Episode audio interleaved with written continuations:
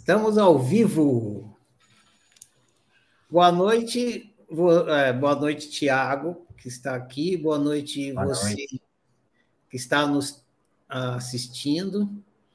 Se não for noite aí onde você está, na hora que você está assistindo, boa, seja lá que hora for. É, Para a gente aqui é noite, é 8 horas da noite. Bom, é, Tiago, deixa eu abrir aqui as minhas anotações. Nossa, eu não tenho anotação nenhuma aqui.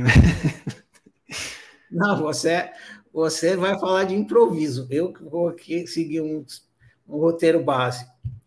Então, mais uma vez, bem-vindo à oficina entrevista. Agradeço por aceitar o meu convite. Muito obrigado. Eu agradeci. Prazer, obrigado pelo convite.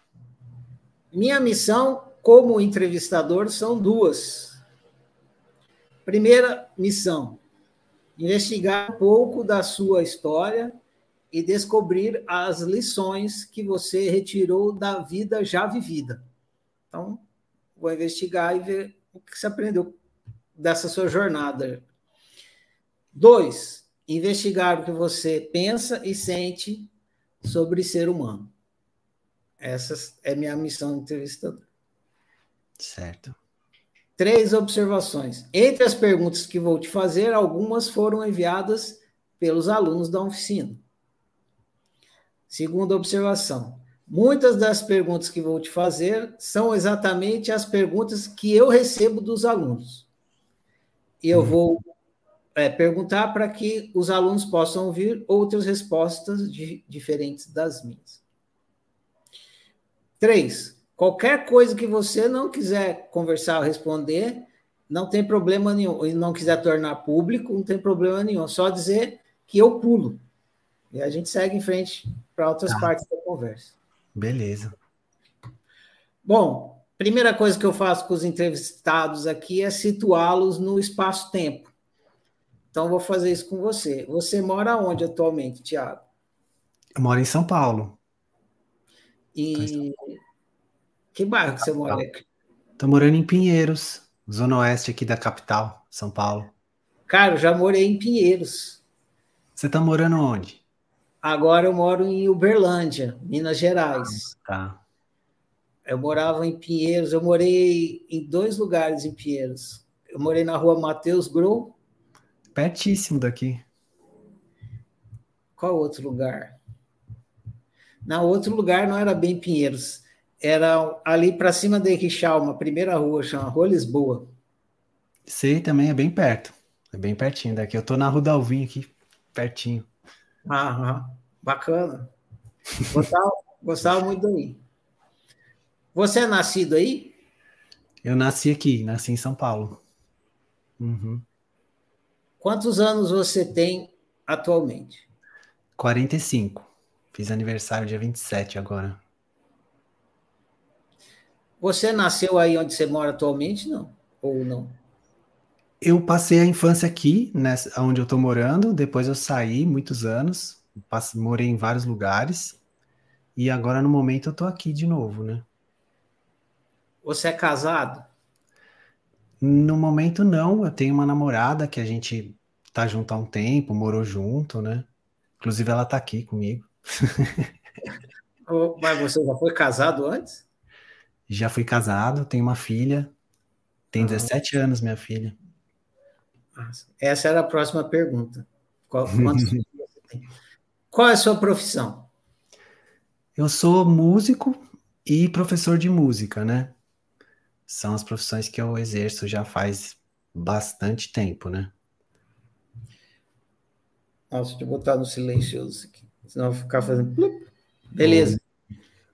Se dinheiro fosse desnecessário, então você não precisasse de dinheiro, e você pudesse ter exatamente a profissão que deseja, você continua, continuaria tendo a mesma profissão? É, não mudaria tanta coisa. Eu acho que eu continuaria assim, por exemplo, assim, como professor, eu daria aula assim para aqueles alunos que realmente se dedicam, né? Porque eu gosto de dar aula, mas é legal quando o aluno se dedica e, né, e valoriza. É, eu continuaria fazendo, assim, tocar, eu gosto de tocar, amo tocar, e continuaria tocando, com certeza. Não mudaria muito muitas coisas, assim, né? Entendi. Nessa, nesse caso de ser professor. Ah, deixa eu mudar para essa formato aqui. Isso, melhor assim. Nesse caso de ser professor, você então continuaria sendo professor de música, mas você se daria o privilégio de escolher os alunos, é isso? É, sim, daria aulas para aqueles alunos que, né, que realmente estão ali para aproveitar, né, o que, que você tem para passar e não, porque geralmente não é sempre assim, né? Você também dá aula. É que eu não sei, o assunto que você dá aula é um pouco diferente, né? Não, o meu é igual ao seu, eu acho que todo professor é igual, cara. É, né? É. é. Uh, Tiago, trabalho é obrigação ou prazer? É, eu acho que um pouco de cada, né? Acho que um pouco de cada. O ideal é a gente conseguir juntar as duas coisas, né? Mas muitas vezes é obrigação e muitas vezes é prazer, né? Depende um pouco da de qual trabalho, né, que você está fazendo, né? Porque dentro do, do, do, que eu faço tem várias atividades que, que eu gosto mais e tem outras que a gente faz mais porque precisa, né? E ainda mais eu sendo músico, né? Muitas vezes isso acaba se misturando bastante, né? Até assim na cabeça das pessoas, né?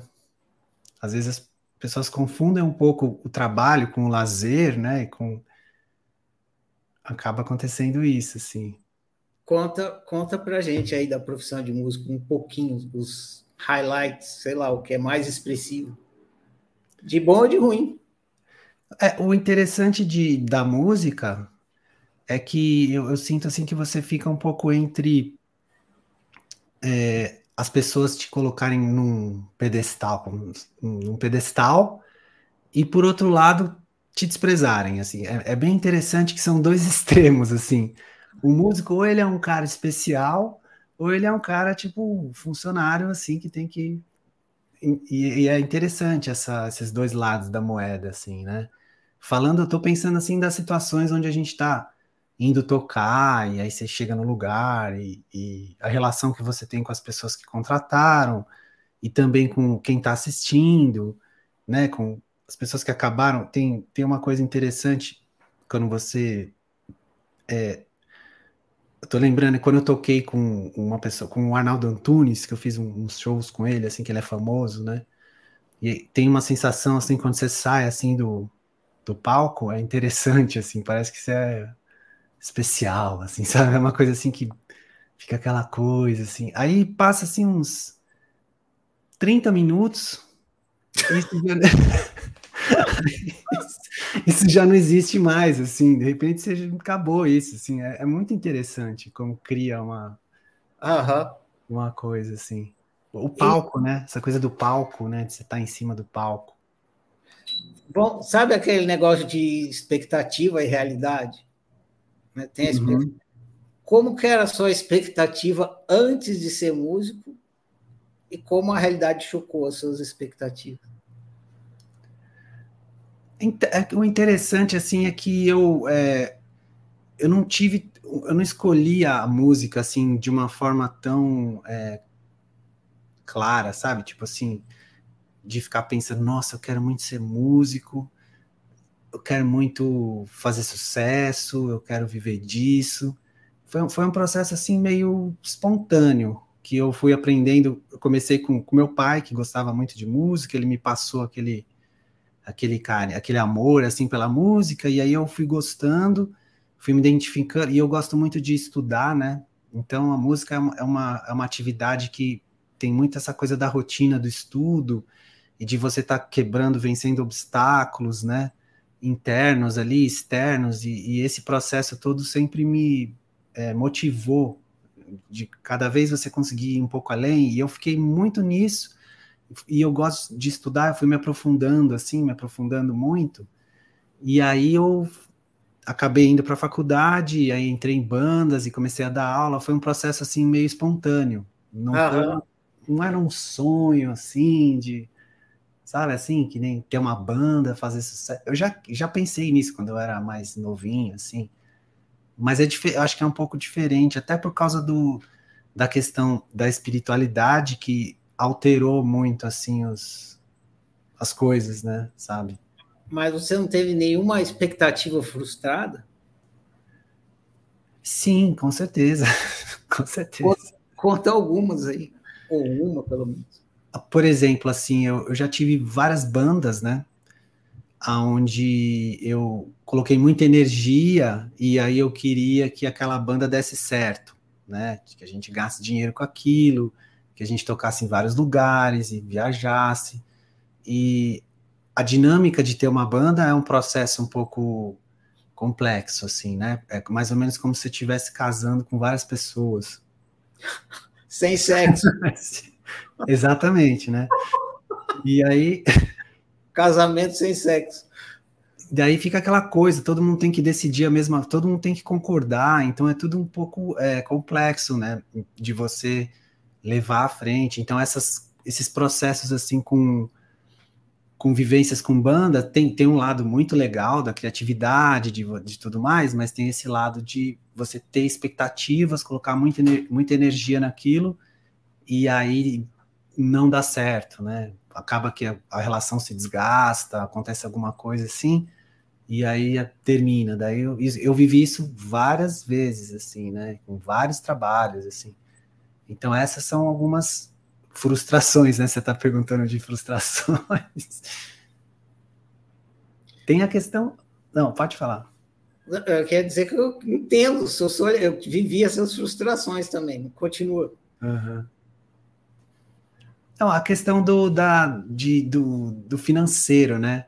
É, eu acho que para você ser um, uma pessoa bem sucedida musicalmente, dentro do, do universo da música, é, não basta você ser músico, né? Um bom músico. Você tem que ser um pouco assim empresário, sabe? Você tem que ter essa veia assim do, de vender a sua imagem, de pensar na carreira, de ter essa visão assim. E isso é uma coisa, em geral, não é a, a minoria dos artistas em gerais, né?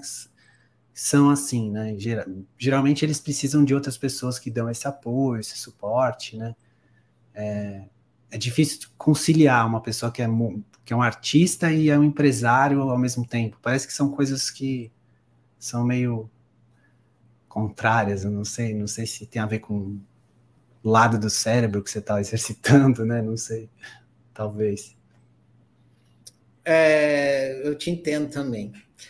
Ah, eu ia falar um negócio aqui meio de bate pronto para dar meu entendendo do porquê que é assim, mas na verdade não tem uma opinião muito bem formada. Mas hum. é, é do, da arte com o dinheiro, tem esse conflito. Não, é, tem, tem, né? Fica arte em geral, né? Total, tem muito é. isso. Por um lado, o artista ele não quer ele não quer ter patrão, e o dinheiro é, de certa forma, o patrão dele. E, aí ele perde aquela autonomia e liberdade que ele gosta de ter na produção dele. Então, essa é uma coisa que incomoda o artista que eu vejo. Mas não é só isso, tem mais coisa. Dá uma uhum.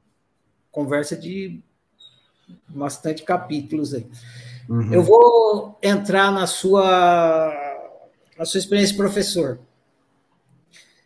Conta para gente o barato de ser professor e professor de música. É... Eu acho que é interessante você ver o progresso, né? Você, você vê o progresso da pessoa, você passar um conhecimento, né? E, e a pessoa absorver aquilo e valorizar aquilo. É, é gratificante, né? É muito é muito legal. Não é uma coisa que eu sinto assim que tem um, um o devido valorização, assim. Eu sinto que talvez assim no, no Japão, na Índia, nesses lugares assim, do pouco que eu já ouvi falar e conheço, eu acho que eles têm uma relação diferente com essa questão do professor, né? E, e, e eu acho muito legal, muito bonito essa relação. Às vezes eu sinto que isso poderia ser diferente, assim, mas assim, eu gosto quando eu encontro aquelas pessoas que que estão ali dispostas, estão ali abertas, porque o processo de dar aula depende muito do da abertura da pessoa para você, né? Do quanto ela está ali disposta a passar pelo processo junto que você está propondo, né? Porque muita gente tem é, muitos bloqueios e aí muitas vezes você não consegue chegar onde você queria, né? Então, quando, sabe, você quer ensinar uma coisa, mas a pessoa tem uma dificuldade ali que ela não quer aceitar aquilo.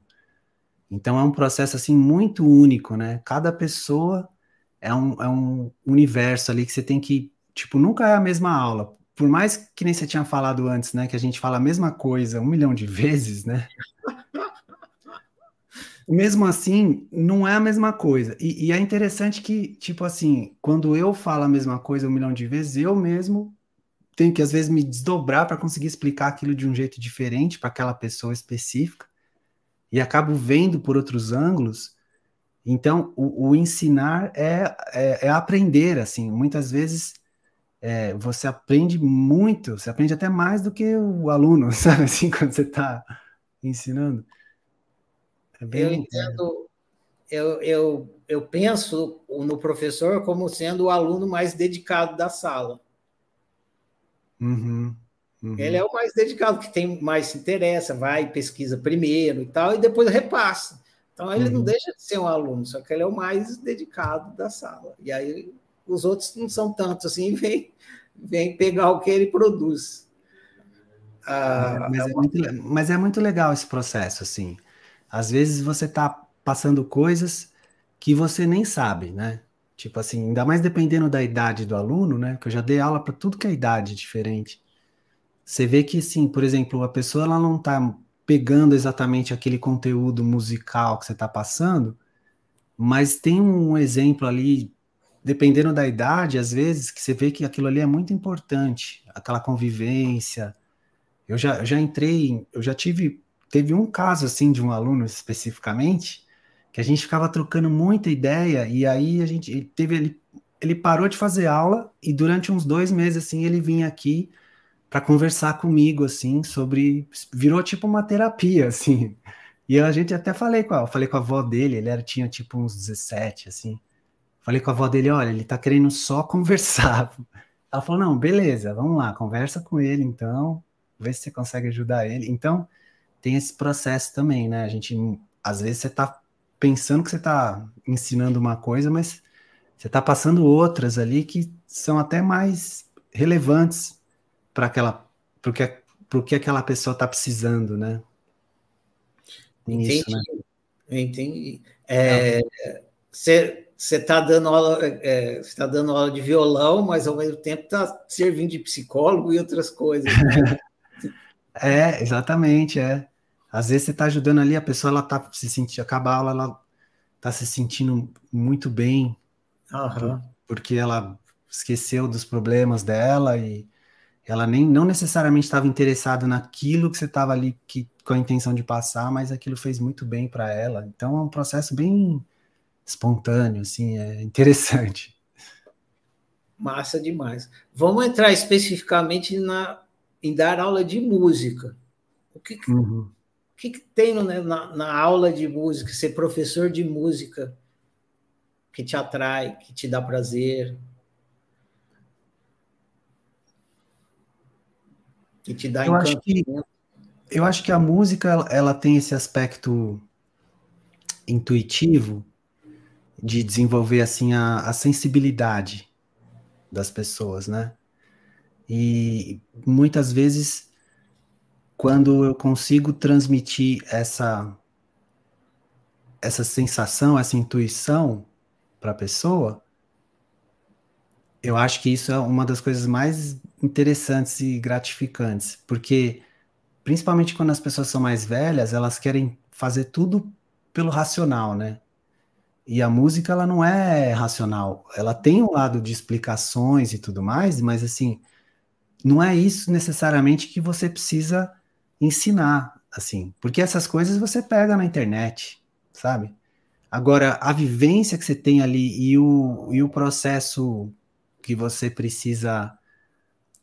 É, a vivência, é você conseguir transmitir a vivência e, e, às vezes não é com palavra, é um processo interessante, assim, de você fazer a pessoa sentir, e muitas vezes a pessoa não consegue sentir. Aí você fica tentando de mil maneiras, uma hora a pessoa sente. Aí você fala, nossa, olha que legal, deu certo, assim, sabe? Isso é gratificante, isso é bem legal. Deixa eu falar uma coisa que eu demorei para sentir, mas foi gratificante. O quê? Aliás, eu, não que eu demorei tanto para assistir, eu sempre fui apaixonado pelo ritmo da bossa nova. E você toca violão? Toco, eu sou compositor. Ah, é, você tinha falado. É, e eu toco violão o suficiente para compor as canções que eu tenho que, que vem assim em mim, que eu tenho coisas que eu tenho vontade de falar, aí o violão me ajuda a fazer a falar em canções, né? Uhum.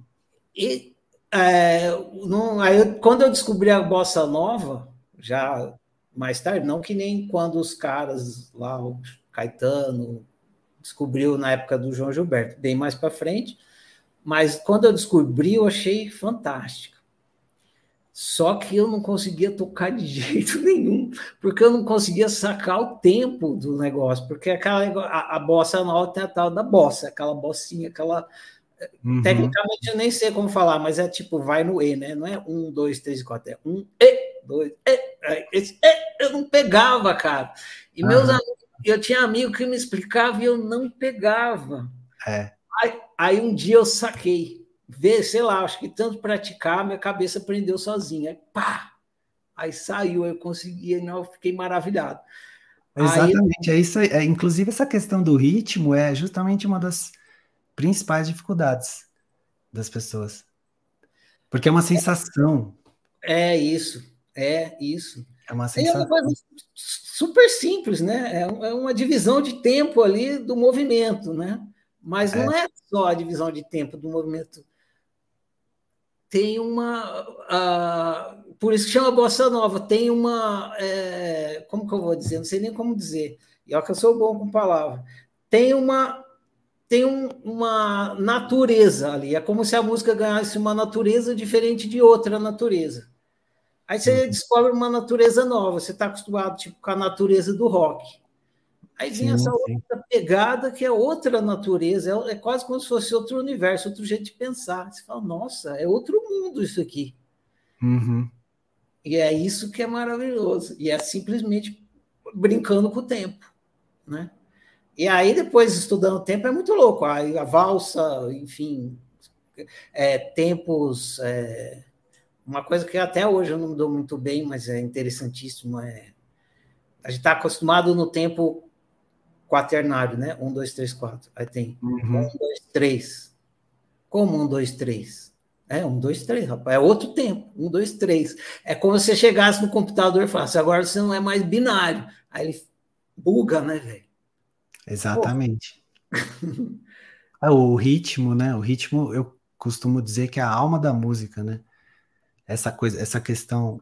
Inclusive, eu, eu tô, que nem eu comentei com você, acho, quando a gente conversou, que eu tô gravando um curso, né?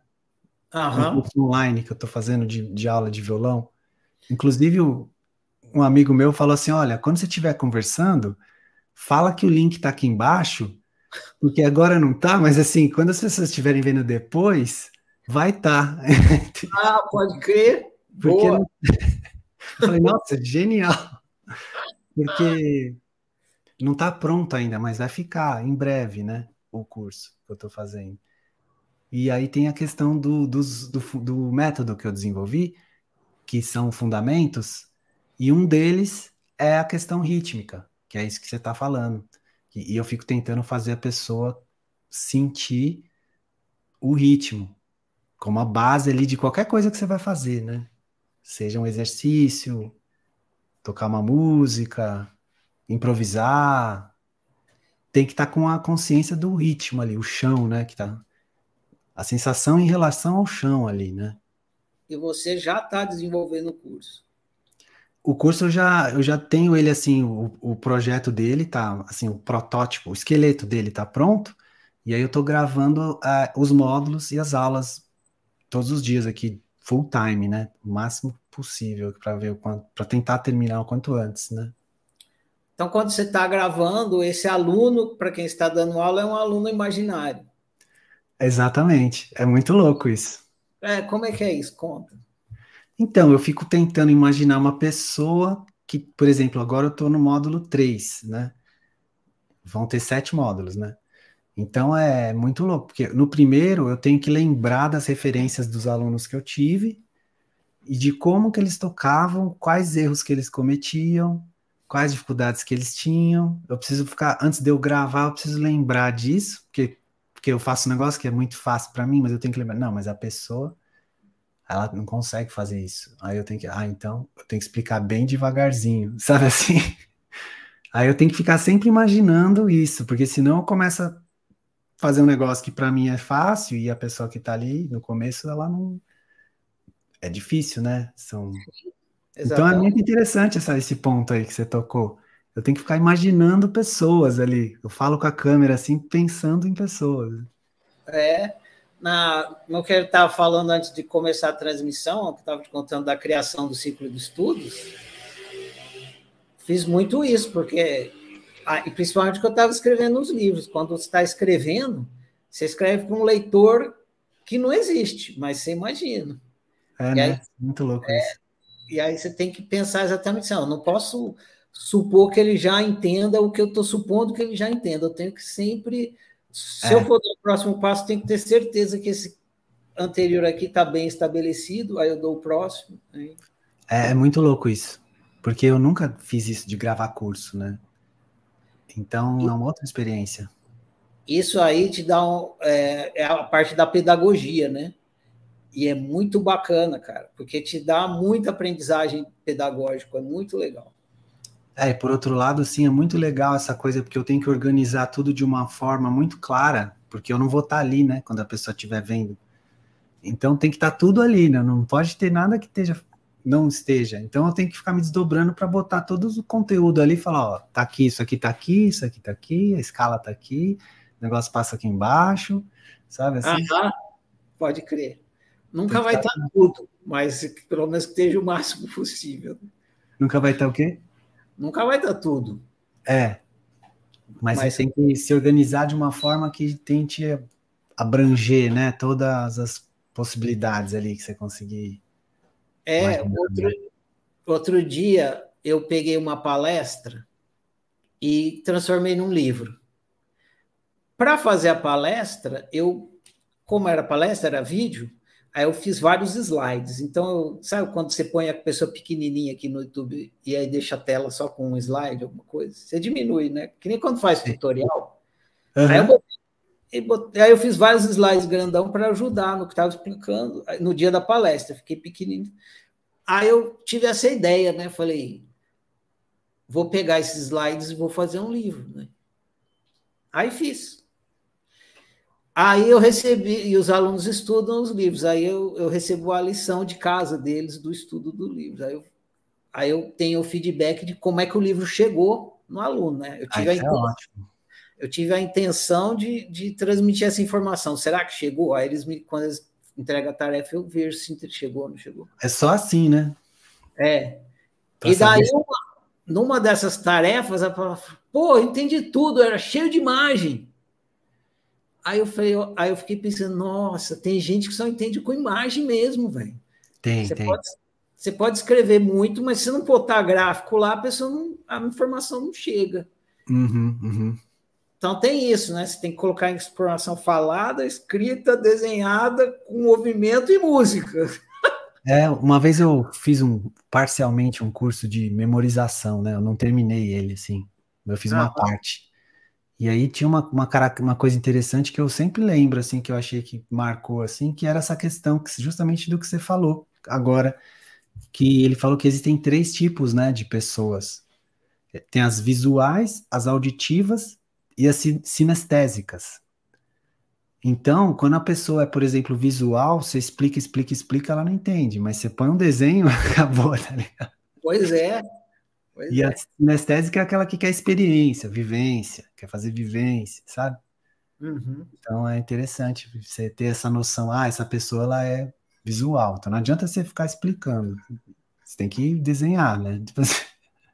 Exatamente. Ou então mostrar, né? Por exemplo, você quer mostrar o acorde para a pessoa, você fala, aqui, ó. Aí ela, ah, tá, entendi.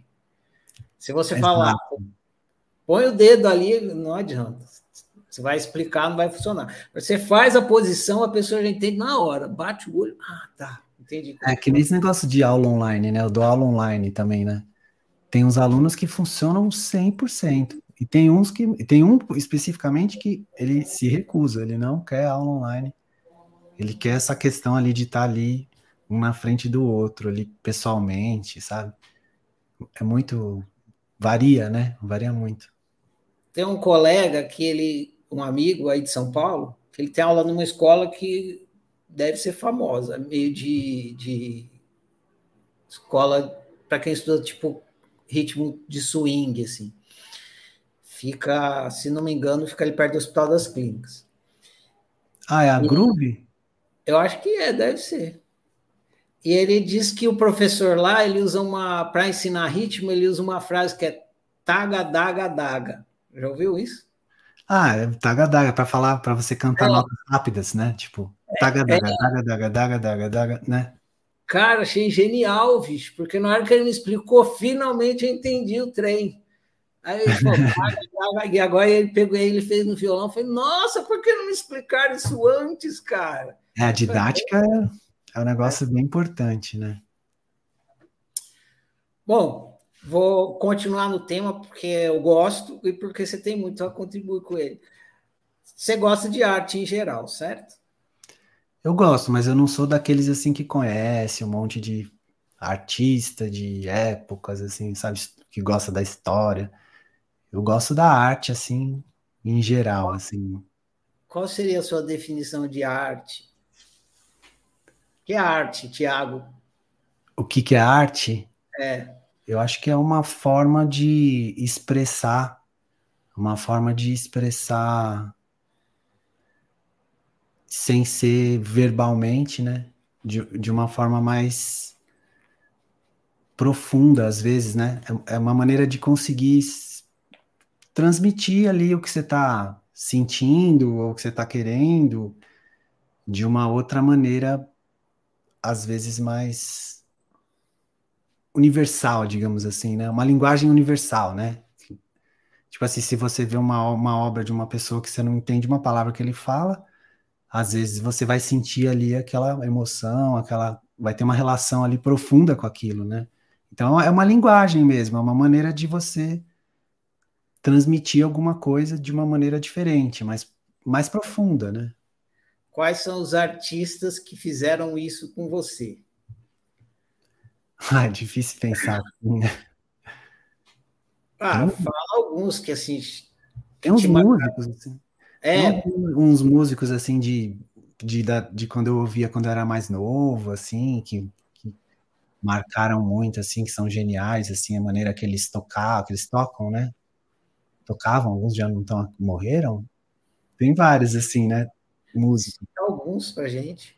Por exemplo, o Pat Metheny é um guitarrista de jazz, não sei se você já ouviu. Já ouvi falar o nome, não conheço o som. É quando eu era novo, assim, eu ouvia bastante jazz, assim, né? Nossa. E, e ele é, meu pai, ele era amante da música, do jazz, ele me mostrava, e eu tinha uns amigos que estudavam comigo, é, música, a gente se interessava junto, né? Passava muito tempo junto, assim, no clube lá na Zona Norte. E a gente ficava ouvindo jazz, assim, jazz e rock, assim, bastante, né? E aí tem várias bandas, assim, que são referências, assim, que me ajudaram, que são referências, né? Pra mim, assim, tipo, Living Color é uma banda de rock que eu gosto muito.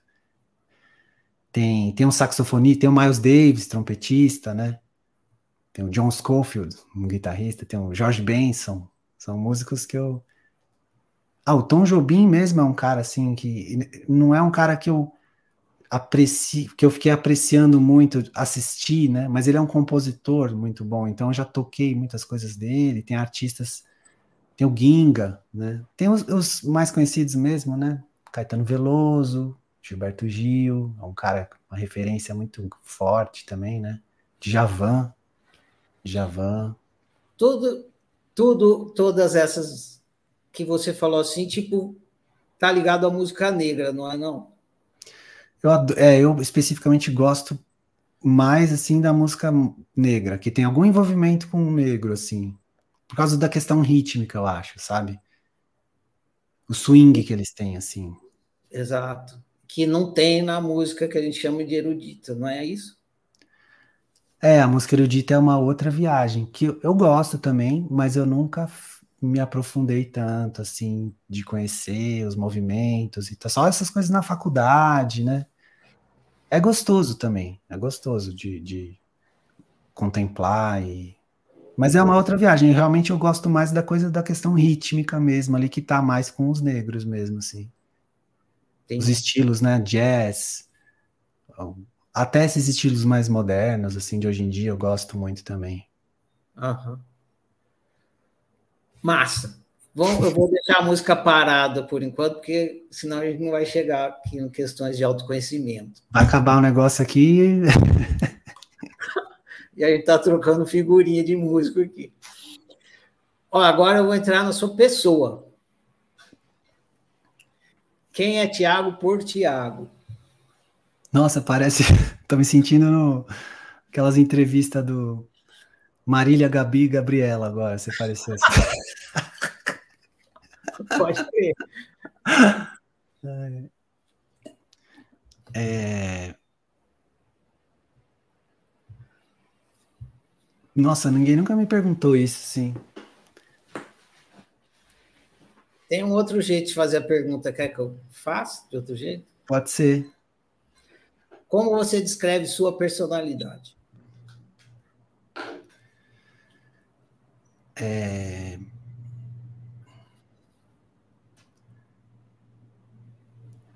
Ah, eu, eu, eu, eu, gosto de me entregar, assim, profundamente para as coisas, assim, que eu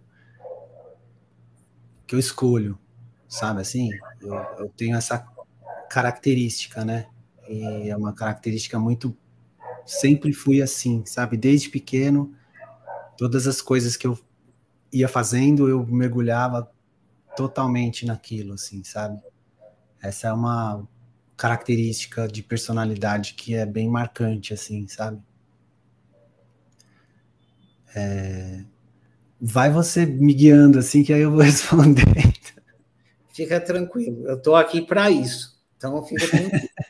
Eu só não quero te cortar, mas fica tranquilo que eu estou aqui para isso.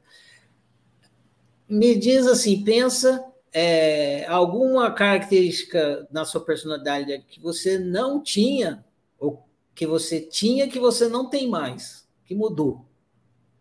Hum. É...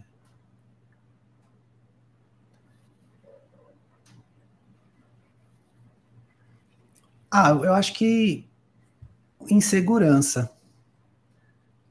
Eu acho que insegurança, assim, lógico que eu sinto insegurança, mas é de uma maneira bem diferente do que antes. São características que foram é, amenizadas, assim, com o passar do tempo, sabe? Essa, uh, medo, insegurança, algumas coisas que se transformaram. Seria assim que você tinha medo de determinada coisa e não tem mais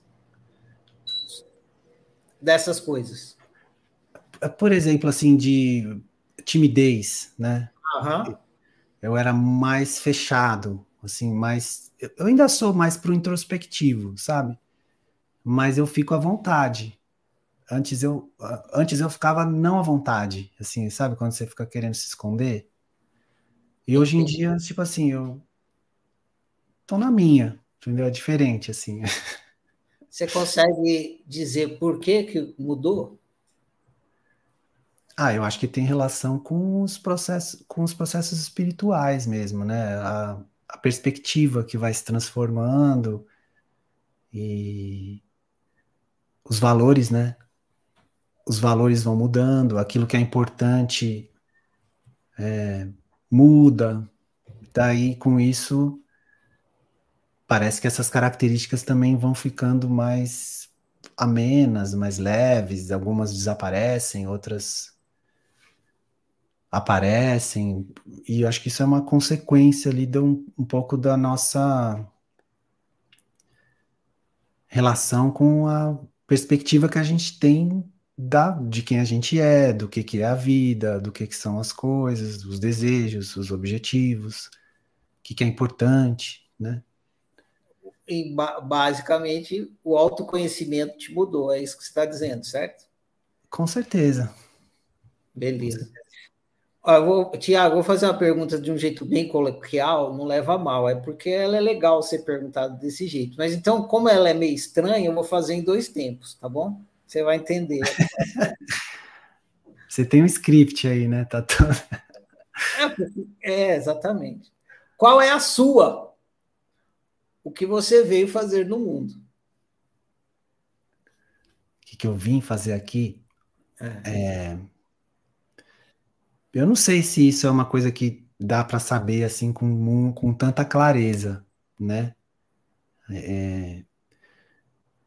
Tem aquilo que eu procuro fazer aqui, mas eu não sei se foi para isso que eu vim aqui, né? Não precisa ter certeza, só precisa ter uma resposta. Qual que é a sua? Nesse momento, hoje. Ah, o meu objetivo é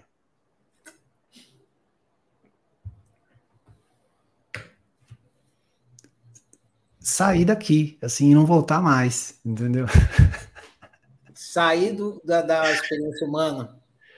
Sair do ciclo de Sansara, assim, e não ser necessário, não ser voltado de uma maneira compulsiva, obrigatória, sabe? De ter liberdade de ter liberdade de ir e vir, assim, de ganhar essa liberdade, ganhar essa adquirir essa liberdade, essa capacidade, essa liberdade de escolha, não ser induzido, assim. Entendi, mas a minha pergunta tem um outro viés. Eu vou fazer lá de outra maneira, você vai entender. Ah, desculpa. Tranquilo, é isso. Não, mas... Imagina assim que você é um, um carteiro, um entregador que vem entregar alguma coisa ao mundo. Aí a pergunta é nesse tipo: o que, que você vem entregar ao mundo? Supondo que cada um vem entregar uma coisa, você vem entregar o quê? Eu acho que ah, o exemplo das, da minha vida, assim, do, do, da, das minhas atitudes, porque eu não, não tenho um projeto que eu, que eu quero é, construir alguma coisa que eu quero deixar. Eu, eu acho que é, é assim a minha vida vai ser o, o que eu vou entregar para o mundo, assim, o, o, como eu falei, o que, que eu fazia, como eu pensava, como eu agia. Isso vai ficar nas pessoas que conviveram comigo, talvez vídeos e alguma coisa assim, e isso de alguma certa de uma certa forma vai influenciar as pessoas. Eu acho que isso vai ser um processo meio espontâneo, não tão planejado assim. Eu não tenho esse objetivo de deixar alguma coisa para o mundo necessariamente, sabe? Tá perfeito. Pensa em três coisas, três, três comportamentos ou três comportamentos que você está entregando ao mundo, que está servindo de exemplo, ou três coisas que você está fazendo que está servindo de exemplo, ou sei lá, três, três. Por exemplo, ah, eu vim entregar ser uma pessoa calma. Beleza. É uma coisa que você está entregando quando você está sendo uma pessoa calma. Ou eu vim entregar ser professor. A beleza de ser professor, sei lá, eu não sei, você que sabe. Ah, eu acho que eu procuro conciliar é, a espiritualidade com a vida. Uhum. Né? transformar isso numa coisa só, né? E, e, não, e não ter a necessidade de, de rotular. Eu acho que isso é uma das coisas que eu. Agora você falando, talvez me veio isso, assim, sabe? Tipo, viver uma, viver uma vida normal e ao mesmo tempo espiritual, sem necessidade de, de, de alguma transformação é, no nível da forma, assim, tão, é, tão radical, assim. É, embora, assim, sempre existe aquela vontade, assim, né, de, sabe? Vontade de largar tudo, aquela coisa assim, né? Entendi. Tá bom. É, é, quando eu te faço a pergunta, todo mundo que está ouvindo faz a mesma pergunta para si, entendeu? Então a gente está uhum. ajudando a pessoa a fazer a reflexão da, daquela pergunta também. Legal, legal. Qual a decisão mais difícil que você já teve que tomar na vida? Nossa, é, não sei. Preciso pensar aqui. Vê alguma aí? Não precisa ser a mais difícil, mas se vier alguma na cabeça, fala. Não sei. Realmente eu. No momento não tá me vindo assim alguma decisão tão drástica assim. Tranquilo, tem problema. Quais as, as características que você mais admira em uma pessoa? Que eu mais admiro? Eu gosto muito quando as pessoas têm a capacidade de escutar, sabe? Quando as pessoas elas olham assim e elas ouvem e, abrem espaço isso é uma coisa que eu admiro muito, porque aí a relação ela é mais profunda, sabe? Aí você consegue realmente chegar na, chegar na pessoa. Isso é uma coisa que eu admiro muito, porque e é uma coisa que não é muito comum, né? Geralmente as pessoas estão ali cheias de conteúdo ali, não sei por, por vários motivos, né? E, e isso dificulta muito as relações. Então, quando você vê pessoas ali que têm essa presença de tá ali mais aberta, acho que essa é uma característica. Você, você perguntou se são. O que, que você perguntou mesmo? As características que você mais admira numa pessoa. Ah, eu acho que essa é uma característica que eu admiro muito. Eu acho que porque a partir dessa característica surgem vários outros comportamentos, né? Que, que são decorrentes disso, né? Essa característica está bastante próxima da do que se chama hoje em dia muito falado de empatia. Uhum. Ser empático é você realmente se colocar no lugar do outro. E aí, se colocar para ouvir, colocar no lugar do outro, você tem que ouvir o outro. Então tem bastante a ver com a, com a palavra empatia. Tem, é. Mas às mas, vezes você pode não se identificar com a pessoa, mas mesmo assim você, você tem você tem espaço para aquilo, né? É, a empatia não significa simpatia. Eu posso me simpatizar com você. Aí significa que eu gostei do, do que você falou. Mas na empatia, eu posso só ouvir o que você falou, não concordar, discordar, mas continuar ouvindo. Aí eu estou sendo empático. Ah, interessante. Ah, então é bem, pode... é bem isso. É porque é três coisas, né? Simpatia e antipatia. São os dois. No meio fica a, a empatia, que não é nem simpatia nem antipatia. Uhum, você uhum. ouve os dois lados. Então você pode ser empático e não gostar, não ser simpático à pessoa e não e, ou ser antipático. Ser simpático ou antipático. Enfim. Interessante, interessante. As palavras são menos radical, elas são legais. Quais as características que te causam mais repulsa numa pessoa? Repulsa. É, você fala. É... Eu acho que é justamente o oposto disso que eu acabei de falar. Porque quando a pessoa está numa postura muito é, fechada, decidida já, já tem tudo pronto ali, o que ela acha, o que ela não acha, o que ela aceita, o que ela não aceita. Não tem conversa, né? Pode crer, né? Não tem o que fazer. Aí, tipo assim, eu, então vou embora, sei lá, vou fazer outra coisa. Porque fica uma, uma, uma sensação assim de dá uma aversão, porque você não, não, você não, não vai interagir. Vai ser um jogo de uma disputa ali, de uma disputa de, de egos, de defesas, e, e é isso que gera uma antipatia, um, essa sensação de repulsão, assim, né? Eu acho que é o oposto da empatia, seria o quê? Não é antipatia, né? É, a repulsa é a antipatia. A, o que te atrai é a simpatia. O que te repulsa é a antipatia. Uhum.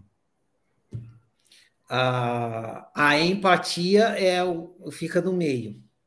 Eu acho que tem a ver com, com a presença que a pessoa tá, né? Porque assim, porque todo mundo tem esses estados, né? Não é que uma pessoa é sempre de um jeito, né? Se, se você tá ali naquela identificação com, com o ego, você manifesta esse aspecto antipático. Aí se você está ali num estado calmo, espaçoso, vazio, você já tem esse, essa abertura. Então, tem a ver com o estado de presença que a pessoa consegue ter, né? Não necessariamente, é porque o que me atrai pode ser repelente para você e vice-versa. Sim, com certeza. As pessoas então, podem ter atração pelo antipático. Não, para mim, mim, pode ser para mim, o que você considere antipático é simpático. Vamos pegar um exemplo clássico. Sim, sim, verdade. Giló, para mim, é antipático. Eu vou conversar com o Giló, aliás, não tem conversa, nem chego perto. Mas tem gente que adora Giló, é simpático ao Giló. Uhum. Aí, aí, dá para transferir isso a, a, característica das pessoas. Tem gente que é antipático a, sei lá, a falar palavrão. E tem gente que gosta, é simpático a pessoas que falam palavrão. Então, não necessariamente, ah, se eu estiver numa, num estado de presença, tudo me será simpático. Não, vai da natureza da pessoa, entende? Verdade. Vou é, prosseguir. Ah, desculpa, diga. Não, é que às vezes a própria resistência pode ser atraente, né? A, própria, a própria resistência é atraente para quem se identifica com aquilo, né? Com aquela resistência específica. Aquilo ali atrai. Ai, você é igual a mim, você também é assim, né? Tipo assim, aí a pessoa se identifica e pode se junta também. e gosta daquilo, né? Daquele comportamento. Pode ser também. Por exemplo, a, a música negra é mais simpática para você e a classe, a música erudita é menos. Uhum, uhum. E para outras pessoas pode ser o oposto, a música erudita é mais simpática e a música negra menos. É antipática. Sim, com certeza. Hum, vou, vou seguir aqui. Tá, ia citar João Gilberto, mas esqueci a frase. Madame diz que Madame diz que samba não tem raça, mistura de classe, mistura de cor. Ah, esqueci. Uma frase que fala mal do samba. Você sabe a frase? Vamos acabar com samba. Madame não gosta que ninguém sambe. Sabe essa, essa música, né? Essa é eu, não, eu, não, lembro essa parte aí que você está falando. O, o João Gilberto, ele é primo da minha avó. Ah, é? Ah, é. tá zoando. Você conhece ele pessoalmente? Não, não conheço. Ah. Eu gostaria de ter conhecido ele, mas ele, inclusive, ele era uma pessoa antissocial, né? Ele era é. Bem... se escondia, e ninguém sabia onde ele estava, assim. Você já viu isso, essas coisas, essas já, Já, tem muito boato sobre isso, assim, essas é. histórias. Ah, mas vamos seguir com o Tiago. Quais as melhores lembranças da sua infância? Ah, eu acho que é no clube lá onde da Zona Norte, lá com a galerinha lá que eu ficava bagunçando. Ficava ali andando a cavalo, tomando sol na piscina. Sabe assim? Mato. Sei, sei. mais. Quais as piores lembranças da sua infância? Ah, eu acho que talvez por exemplo, você falou isso, assim, me veio o um momento onde eu escutei o meu pai dizendo que queria separar da minha mãe. Assim, hum. Veio especificamente isso, que é uma coisa que mexe, mexeu muito, mas assim, eu não tenho tanta consciência, assim, do, do que exatamente aconteceu comigo, mas assim, quando você falou, me veio isso, assim, sabe, essa esse momento como um momento difícil, assim? O que você não gosta de fazer? O que eu não gosto de fazer?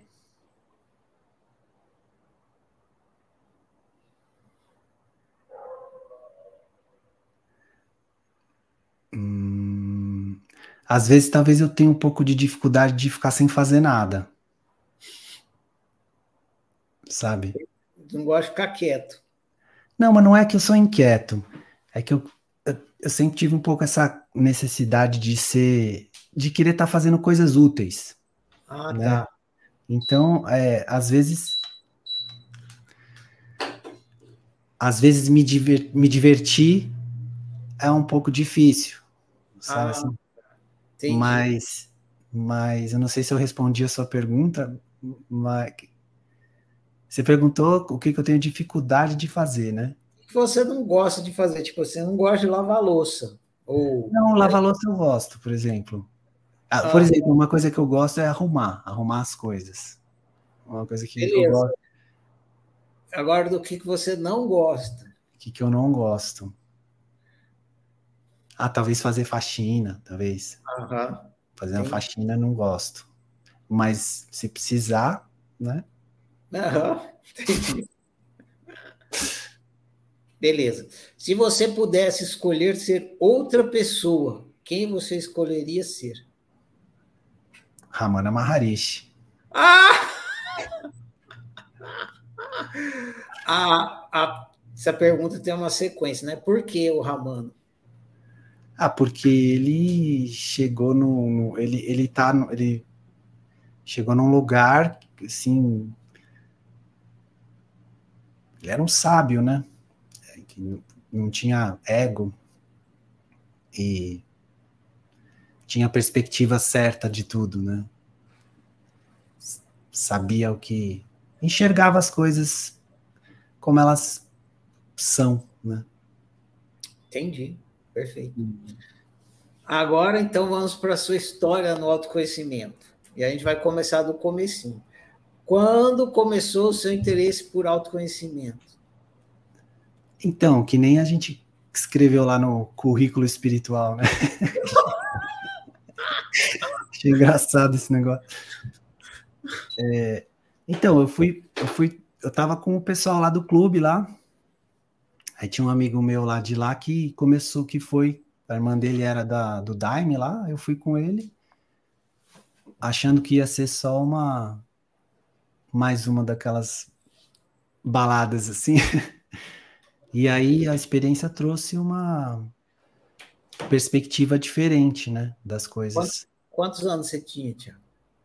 Então, foi no ano 2000, faz 20, eu tinha acho que 22 anos.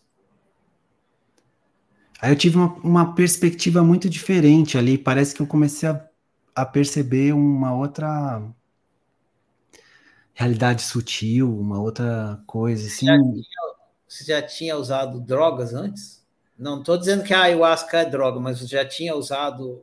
Ah, só maconha e cerveja, essas drogas assim. quando você usou, que teve o barato da maconha, você já não achou que, que você tinha ido uma perspectiva diferente?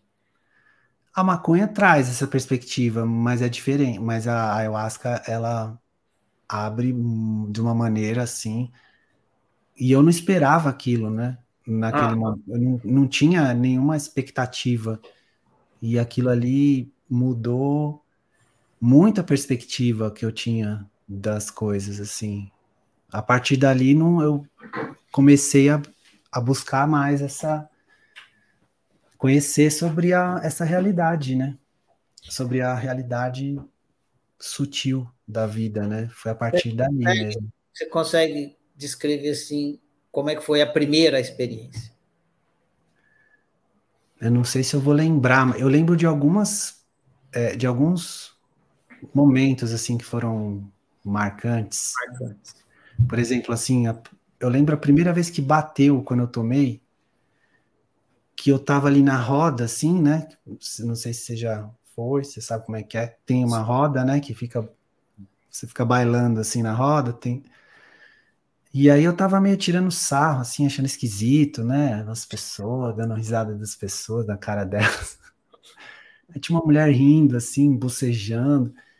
E aí eu tava meio que julgando o, o comportamento dela, assim, e, uhum. e, e, naquele momento que bateu, assim, a, a, a força. E aí eu comecei a perceber aquilo de uma maneira completamente diferente, assim, o, o que eu tava vendo na mulher, eu, eu vi que, que eu, tava, eu comecei a ter clareza de que eu estava julgando, de que deu esse, deu esse insight, assim, né?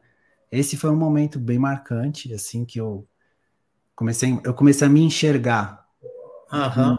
enxergar minha mente e o que, que eu estava fazendo de uma maneira mais clara. Eu não estava vendo isso. Isso era uma coisa uhum. que, que geralmente é, é automático ali, né? Assim, uhum. As pessoas estão ali naquele automático, não conseguem se distanciar do que está acontecendo na própria mente, né? Uhum. Então parece que deu esse. Eu tive esse momento assim que deu uma deslocada ali que eu percebi que, entendeu? Aham. Uhum.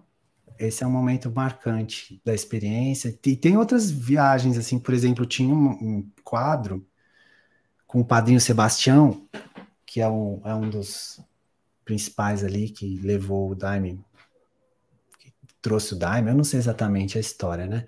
Uhum. Mas o quadro ficou 3D, assim, é, tipo, realmente ele estava ali do, dentro do quadro e, ele, uhum. e o uhum. rosto dele ficou 3D.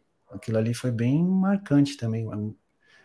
A ayahuasca ela traz essas perspectivas assim do, do plano sutil de você para algumas pessoas, nem todas, né? Cada um tem uma experiência muito única, né? Uhum. Mas essas, para muita gente tem, muita gente tem essas mirações, essas visões de, de enxergar coisas do plano sutil ali, né? E aí eu enxerguei isso, vi algumas outras coisas e tal, e isso que deu essa, você falou, opa, aí tem coisa, sabe? Qual qual foi a conclusão que você chegou assim após a experiência? Eu não vou saber exatamente. Após Oi? essa primeira, após a primeira, né? Você teve essa primeira experiência. Aí você concluiu alguma coisa, tipo, você já falou, ops, aí tem coisa. É. é conclusão. Por exemplo, exatamente a conclusão, eu não, não lembro, mas eu, eu descobri é, a conclusão daria para dizer que assim, eu descobri que existe algo além daquilo que a gente está percebendo aqui e da, e da perspectiva que a gente tem nesse momento. Eu uhum. percebi que existe uma realidade além. E isso mexeu muito comigo, assim, sabe? Você, você, você poderia supor, faz sentido supor que se você não tivesse tido essa experiência, você não teria trilhado um caminho de espiritualidade? Talvez. Ou talvez eu tivesse uma outra experiência mais para frente, né? Porque ah. eu, sempre, eu sempre fui muito curioso de querer ir lá e ver como é que é o negócio, né? Então, ah. se não fosse essa, provavelmente seria alguma outra, porque eu vou vou indo assim, vou fuçando, sabe? Ah, tá. Mas, assim, só para dar firmar esse passo para a gente seguir, você foi numa brincadeira de amigos, sem uma, uma uh, intenção de espiritualidade, e chegou lá, teve uma experiência que te direcionou para a espiritualidade. Tá certo isso? Sim, total. E daí continua, então, a partir daí. O que? Você quer que eu fale? Qual foi o próximo passo né, nessa jornada do autoconhecimento? É... Ah, eu comecei a procurar uns livros, assim, né? Comecei a procurar uns. conhecer algumas, alguns caminhos. Eu frequentei o, o Daime lá durante um ano. A música, para sua experiência, é aquela do, do dos Paralamas, né? Entrei de gaiato no navio. entrei, entrei, entrei. Pelo... Você nem sabia onde estava entrando. Desculpa. Exatamente. É que Exatamente. veio cabeça, como você é músico, Continua. então, eu fiquei frequentando durante um ano. Aí eu comecei a procurar uns livros assim. Eu lembro que eu peguei, eu li A Arte da Felicidade do Dalai Lama. Foi um livro bem marcante naquela época. E daí eu fiquei um ano frequentando, né? E depois que eu falei, não, peraí, eu acho que eu não vou, não quero ficar vivendo tão intensamente essa, essas experiências. Eu acho que, para mim, pelo menos, eu sinto que é uma coisa mais pontual, não é uma coisa para ficar indo cada 15 dias. Eu fiz isso durante um ano. Foi interessante, foi bem interessante. Mas eu sinto que eu queria experimentar, eu queria vivenciar outras coisas. Daí eu fui atrás de, de buscar caminhos e livros e tudo mais, né?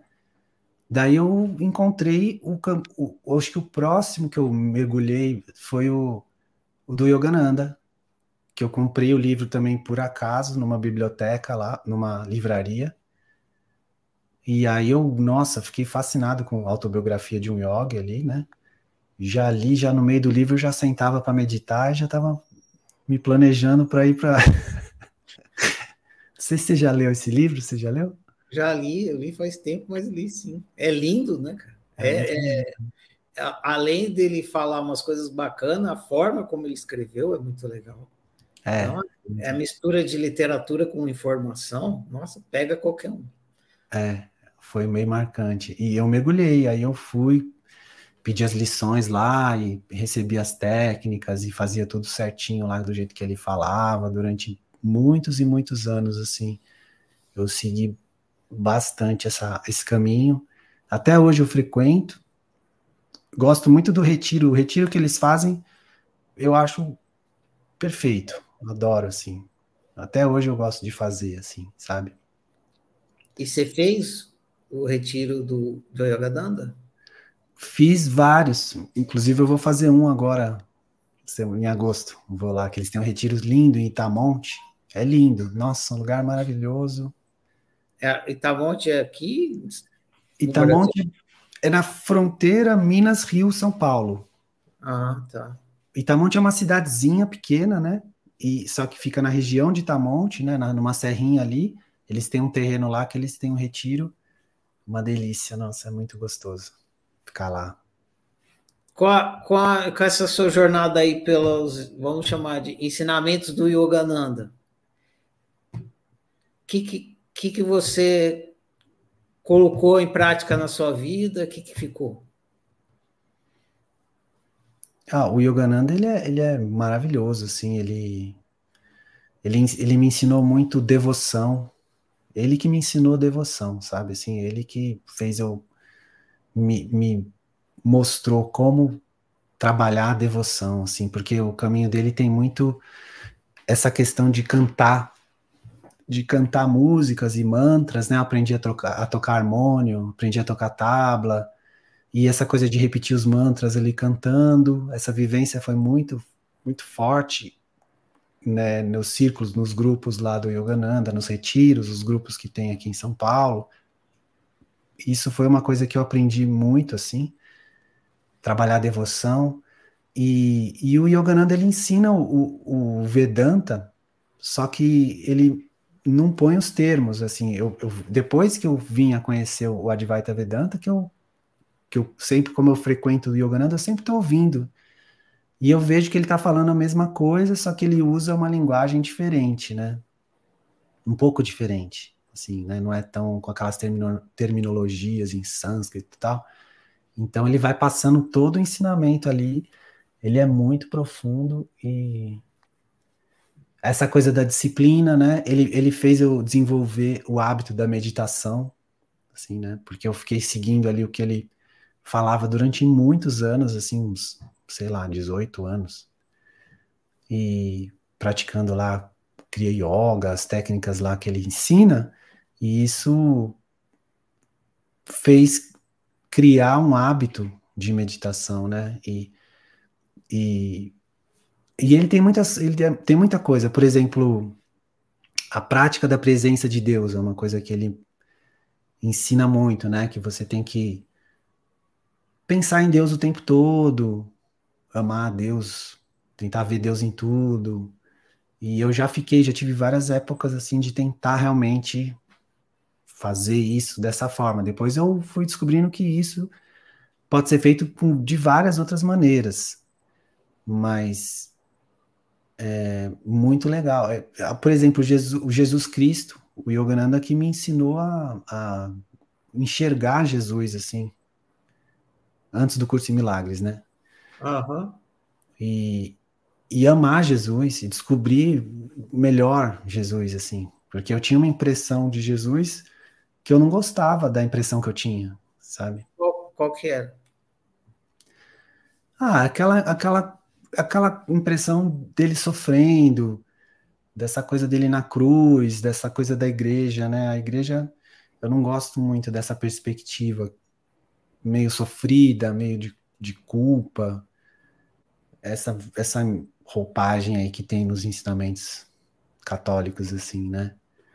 E, e, o Yogananda, ele tem uma maneira de... Ele tem uns livros que ele interpreta os ensinamentos da Bíblia de uma maneira metafísica, onde ele, ele vai trazendo os significados profundos das parábolas, né, de Jesus. Então ali você começa a entender de uma maneira muito mais profunda o que, que ele está falando, né? E quem ele era, assim, de uma maneira diferente. O Yogananda ele mostra isso, né? Ele te deu outros olhos para olhar o cristianismo. É, o Jesus, assim, né? Quando você falou da, da prática da, da presença de Deus, eu entendo que tá, é, é a prática da devoção, é a mesma coisa? É, da forma como ele fala, tem muito a ver com isso mesmo. De você ficar ali, meu Deus, eu te amo, meu Deus, sabe? Ou o guru, ou você pega o guru mesmo e fica ali conectado, pensando nele com amor, assim, ou pensando em Deus, ou na Mãe Divina, ou em Krishna, né? Criando, assim, uma relação mesmo de, de devoção com, com algum objeto, né? Objeto de devoção. Então, é, é correto dizer que a devoção é sinônimo de adoração?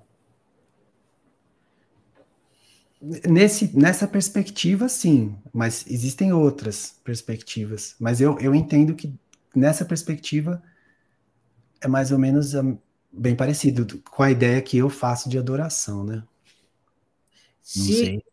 Se na, na, por exemplo, se você for a, se você for é, ter devoção por um por um guru, ele realmente é uma tem uma imagem dele, né? Tem uma coisa concreta, sei lá tem uma forma.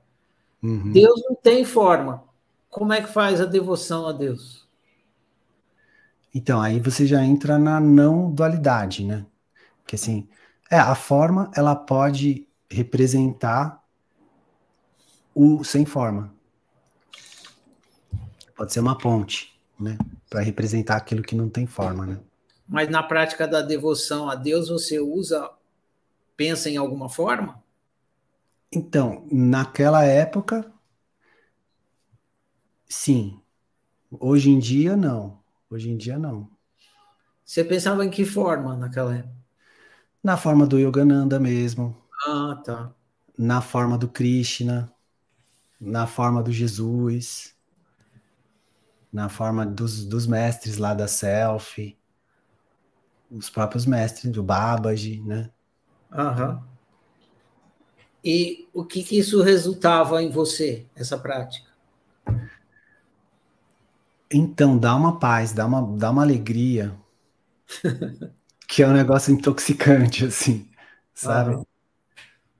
Que nem você ficar cantando, por exemplo, você pegar assim, ficar cantando meia hora Hare Krishna, assim, com toda a concentração ali, bem focado, pensando, visualiza ele, canta para ele ali. É um negócio, é muito gostoso. Você é já foi, já foi num grupo, não sei se ainda existe, tinha um grupo Hare Krishna que ficava ali na esquina da Consolação, quando ele vai descer para Rebouça, já foi lá? Já, é do lado de casa aqui. Vixe, eu fui lá uma vez, é, um, é você fica em estado de graça mesmo com aquela cantoria lá. É, depende um pouco da sua intenção ali, né? Uhum. Mas eu já fiquei nos retiros das, nas meditações da Self, porque a Self é a organização do Yogananda, né? Self Realization Fellowship. Tem umas meditações longas, né? Eles fazem umas meditações de três horas, tem algumas mais especiais, de dias especiais, assim, de seis horas, oito horas. Daí você fica cantando lá em grupo, aí, aí você sente uma conexão bem assim, uma paz, uma coisa maravilhosa. E aí meio que vicia, sabe? Você fica querendo, você fica querendo isso, assim. Pode crer, eu te entendo. Só que aí eu não. Eu, porque assim, você sente aquilo, né? É maravilhoso. Uhum. E aí você vai pro dia a dia ali, aquilo ali, como tudo, né? Se uhum. esvai, se esvai uhum. né? Então, depois de ficar anos e anos nessa coisa de querer ficar naquilo, chega uma hora que você fala, pô, acho que não é bem isso, né? Porque se ficar vindo, indo, vindo, indo, é melhor deixa para lá, sabe assim? Se tiver que vir, vai vir. Uhum. E realmente, e realmente é, eu, eu, eu entendi que não é uma questão de ficar tentando criar um estado. Os estados eles surgem, né? Eles aparecem e somem. Então se aparecer, aproveita, mas não fica tentando segurar, porque ele vai embora daqui a pouquinho, né? Então, é, são estados, né? Mas é muito gostoso. E, e, é, e é um estado elevado, né? Um estado de elevação, de paz, de alegria, de satisfação, de clareza mesmo, né? Você pensa mais claro, você sente melhor, você está mais aguçado, né? Em relação às sensibilidade, assim, de falar com as pessoas. Você é um bom ouvinte mesmo. Bom, é, é uma mas assim, eu não faço isso de, de não, é da, não, é do, não é do ofício. É, realmente eu gosto de ouvir. Né? Eu tenho interesse em, em, em, aprender a ouvir, receber a informação. É, próximo passo. Aí você estava lá no, no Yogananda, aí você seguiu sua viagem no autoconhecimento. Para onde você foi? Então, eu, eu não saí do Yogananda, eu continuei lá, mas aí eu conheci, aí eu comecei a me abrir, né? No, no começo eu senti até uma certa culpa ali de estar tá fazendo isso, assim, porque tem um pouco isso, né? Às vezes quando as pessoas estão em algum caminho específico, as pessoas sentem um, um pouco, tem que ficar ali, não pode sair, sabe assim? Então, uhum. Mas eu segui o coração, eu falei, ah, eu quero conhecer. Aí eu comecei a ver uns vídeos. Eu lembro de alguns, algumas situações assim marcantes. É, uma delas foi um amigo meu que, que seguia o, um curso em milagres, né? Não sei se você conhece, se você já chegou a ler. E, e aí. Mais ou menos. Então, é um livro é, incrível. Inclusive, eu estou refazendo o livro de exercício com a minha namorada. A gente está fazendo junto. É, eu já fiz cinco vezes, assim, porque eu gosto de refazer, assim, e tentar ficar na sintonia do que ele está propondo ali. Porque tem o Curso em Milagres, ele tem um livro de exercícios, São, é um livrão assim que são três livros dentro. Aham. Aí tem um livro texto, que é enorme, tem 1.200 páginas, sei lá, mil páginas. Também já li várias vezes aquilo ali, ficava lendo aquele negócio. E ele é uma linguagem, assim, diferente de, de qualquer outra. É não dualismo, não dualidade cristã, é uma linguagem cristã. E, e aí o livro de exercícios, ele, ele, ele propõe umas umas frases para você ficar naquela intenção ali, é, passar o dia naquela intenção, sabe? Para você ficar ali tentando toda hora voltar. É mais ou menos a prática da presença de Deus hoje em dia. Eu sinto que esse livro de exercício ele quer. Posso estar enganado, mas acho que ele tem esse objetivo de criar esse hábito de você associar sempre estar tá voltando ali, e porque os hábitos, né? As pessoas se perdem ali no dia a dia, esquece completamente do do que você estava querendo lembrar, né? Então, é, o curso em milagres ele trouxe muito essa coisa e eu como eu gosto disso, eu, eu refiz várias vezes assim, né? E, e, e, ele realmente ele ele também é que nem a ayahuasca, assim, cada um tem uma experiência diferente, né? Eu já ouvi umas histórias assim de do cara ter óculos de fundo de garrafa e começar a ler o livro e, tipo, não precisar mais ler, né, usar óculos, umas coisas assim. Eu já vi umas coisas bem interessantes, assim, tipo a aura das pessoas, e que, que eram. O livro falava: olha, se você estiver vendo tal, daí eu ouvi e falo, nossa, livro, parece que o livro está falando comigo. Então o livro é incrível, é incrível. É um negócio muito. Foi muito marcante. Tanto que eu mantenho ele do lado da minha cama, assim, abro, dou uma olhada. É um livro que definitivo, tem, assim. Tem muita gente que, que vai ouvir que não conhece e o nome é pitoresco, um curso em milagres. Por que esse nome? É, então, eu, eu acho que ele é mais para despertar uma, uma curiosidade, né? Porque você fala, nossa, eu quero fazer esse curso, né? Quero aprender milagres. Mas eu, né? Uhum. Mas eu, eu sinto que no, no curso o milagre ele é sinônimo de perdão. Hum. E o perdão não é o perdão que a gente está acostumado. Ele é um perdão não dual, ele é um perdão diferente. Que eu sinto que durante o livro inteiro, o objetivo dele é fazer você entender esse perdão. Assim, o perdão não dual, né? que no fundo. Fala, o que, que você quer? É, eu queria dizer, vamos supor que eu não entendi, eu, tô, eu entendi errado, perdão, mas você entende como se fosse o livro, me explica. Uhum. Então, o, o, perdão não dual, ele é assim, você... Você olha para a sua mente e, e você percebe que aquilo que você está vendo não está fora. Você está vendo, você está tendo uma relação, uma dificuldade com alguém. Aí você tá, só que só que isso que você está enxergando a respeito desse alguém tá só na sua cabeça. Então você tem que entender isso. Você tem que primeiro ter esse, essa consciência de que aquela pessoa não é essa pessoa que está na sua cabeça. E isso que está acontecendo, primeiro você percebe que está em você, a culpa que você está jogando no outro está em você, e depois você percebe que essa culpa não existe. Ela não existe, ela não é real. Mas primeiro você tem que ver que está em você. Mas se você não vê que ela não existe, você não quer. Por isso que as pessoas não, não querem fazer esse processo, porque se você vê que está em você mas você não vê que não existe, você prefere ver que está no outro. Tá? Deixa lá, deixa lá no outro, melhor. É como se eu não quisesse perdoar. Então, mas aí o ponto é: se você percebe que isso está em você, e você percebe que isso não existe, não precisa perdoar, entendeu? O, o perdão, ele é um reconhecimento de que aquilo que você está vivenciando não existe. Tá, eu vou fazer duas coisas, vou falar duas coisas para a gente aprofundar nesse ponto que é bem interessante.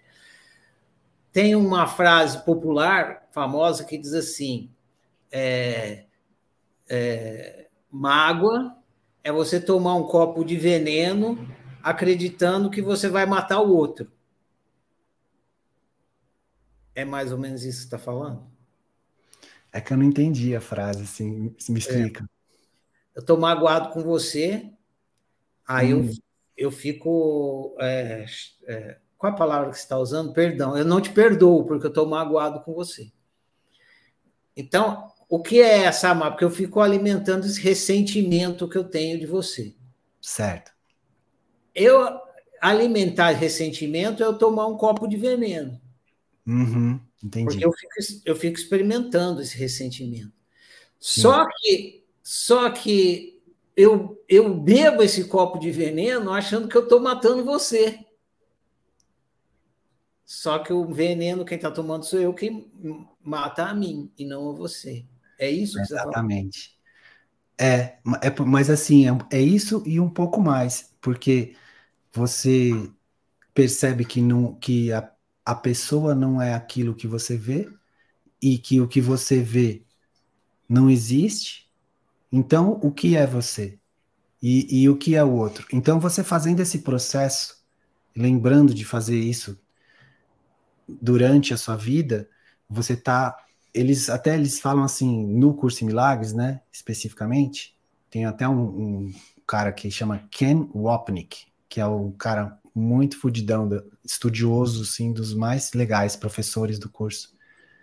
Ele fala que tem, tem um monte de vídeo dele no YouTube, é super legal. Tem, ele fala assim que existe uma, uma, um iceberg de culpa no inconsciente, e é esse iceberg de culpa que está fazendo com que a pessoa fique tendo que sofrer, reencarnar.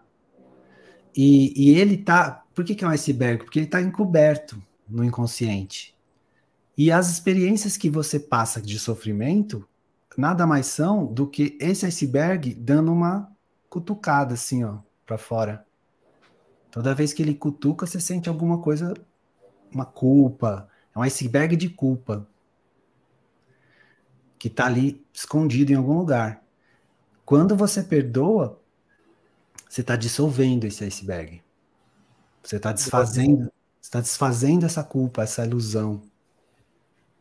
E aí você está dissolvendo. Então, conforme você vai perdoando todas as situações que estão aparentemente fora, vindo até você, você está vendo que aquilo não existe, não existe, não existe. Você vai dissolver essa camada de culpa e aí você vai enxergar e você começa a enxergar porque você tem que ver o Cristo no outro e aí você vê o Cristo em você. Hum, não sabia que a explicação era assim, bacana.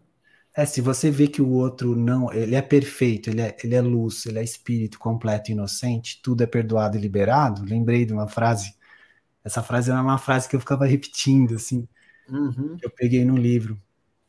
Você é espírito completo e inocente. Tudo é perdoado e liberado.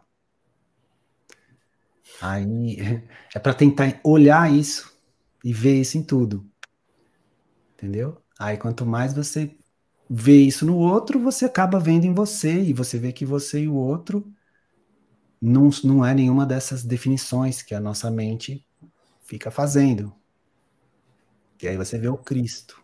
Vamos, vamos, legal demais. Vamos, eu não sabia que era assim a explicação. Vamos colocar num exemplo, num, criar uma situação para deixar isso aí mais claro para quem está ouvindo aí. Eu te emprestei meu violão. aí ele foi. É, aí ele foi lindinho, bonitinho aí para sua casa. E aí teve uma festa aí, o pessoal pegou, pisou no violão, quebrou o braço do violão. Ah, eu estou muito magoado com você, não te perdoo pelo que você fez. E aí, como que eu vou praticar o perdão? Se é, quiser, o... a gente pode inverter. porque aí fica fácil de você fazer. Você é o praticante, então vamos fazer o contrário. Você é o praticante do perdão. Eu nem entendo nada de espiritualidade, sou, sou músico só. Aí você me empresta o seu violão, eu venho aqui, quebro o violão, o braço do seu violão, e aí você vai praticar o perdão comigo, porque você está magoado que eu quebrei o braço do seu violão. E aí, como é que é a sua prática? Então, você vai ter sentimentos e você vai ficar puto, você vai ficar chateado, pode ser que você brigue com a pessoa. Você, fala, fala você fazendo a prática. Eu, eu vou ficar puto. É, pode ser, claro, pode ser. As reações elas acontecem, né? Você fica indignado, por quê? Por que, que isso aconteceu? Você vive toda, todas as coisas naturalmente, mas com o passar do tempo, aquilo que está na sua mente, como que você vai se relacionar com isso, né? Porque o perdão ele é um processo interno, é você com seus pensamentos, não é necessariamente em relação a, ao que está acontecendo imediatamente ali no, no concreto, sabe assim? Eu lembrei até de um trecho de um livro que chama O Desaparecimento do Universo. É um livro que fala sobre um curso em milagres, né? Uhum. Que a pessoa, alguém perguntou, mas e aí, se você fosse assaltado, o cara vier te roubar, você vai lá, você fica perdoando, como é que é? Aí a pessoa lá que é o, o mestre ali da conversa, né? Fala assim, ó, dá um chute no saco e sai correndo. Depois você perdoa. Sérgio mesmo fala isso? Uhum, uhum, falou isso aí. Boa. Então é, é mais ou menos isso, assim, né? Não é que você fica inerte, né? Você não, não reage, não sente raiva, não sente nada. Mas isso tudo é, é, é a sua relação com tudo isso dentro de você que, que, que se transforma, né? e a, e a visão que você tem. Você está chateado com uma pessoa. Naquele momento você vivenciou aquilo, mas depois você pega e você olha para aquilo com outros olhos. Aí você consegue entender que o que você está vendo, você está se relacionando com o quê? Com as ideias que você tem sobre aquela pessoa. Ela pode ter características até parecidas com o que você está imaginando, mas nunca vai ser exatamente. A pessoa não é o que você imagina dela, né? E, e, nem o que ela própria imagina de si mesma, né? Essa que é a questão, né? A pessoa imagina que é uma coisa e você imagina que ela é uma coisa. Nenhum dos dois está certo, né? Perfeito, senti. É louco, né? É muito louco isso. Oh, então, Tiago, é, vou resumir assim em algumas palavras para para fazer a, continuar com o questionamento. Eu vou olhar com outros olhos a mesma a, aquela situação o acontecimento. Eu vou olhar para a pessoa com outros olhos, vou olhar para a situação com outros olhos. Essa mudança de perspectiva, mudança de olhar vai possibilitar acontecer uma coisa que a gente pode dar o nome que quiser, inclusive perdão. É mais ou menos isso. É, o perdão ele é um processo. É, é isso mesmo. Você vai olhar e você vai. É. Ele é resultante, ele é resultado dessa mudança de olhar. Ele é a mudança de olhar. Ele é a própria mudança de olhar. Você, ao, ao olhar diferente, isso é o perdão. Entendi. Então, a gente poderia dizer, por exemplo, usando a palavra iluminação como sinônimo de mudança de olhar, que não existe perdão sem iluminação. Aí, aí você está chegando no, num ponto interessante. Porque é, eu, eu, já identifiquei isso que eu estou te falando que no curso de milagres chama perdão em outras linguagens em outras perspectivas que são explicadas de maneira completamente diferente, mas, o, mas o, a função é igual, o objetivo é o mesmo. É, é bem interessante isso. E aonde foi que você encontrou isso aí? Porque Porque, por exemplo, né? Não sei se. Acho que você não. Eu até comentei, acho que você não, não tá no, no do, nos grupos onde eu posto uns negócios e tal. Não. Que chama Ser Presença Consciência. Não tô. É um grupo que tem no Facebook, tem no WhatsApp, tem no Telegram, no Instagram. O, o primeiro foi o do Facebook, né? E eu, eu abri aquilo ali para é, poder compartilhar as coisas que eu gostava com quem se interessa. Porque eu ficava compartilhando com quem não se interessa, né?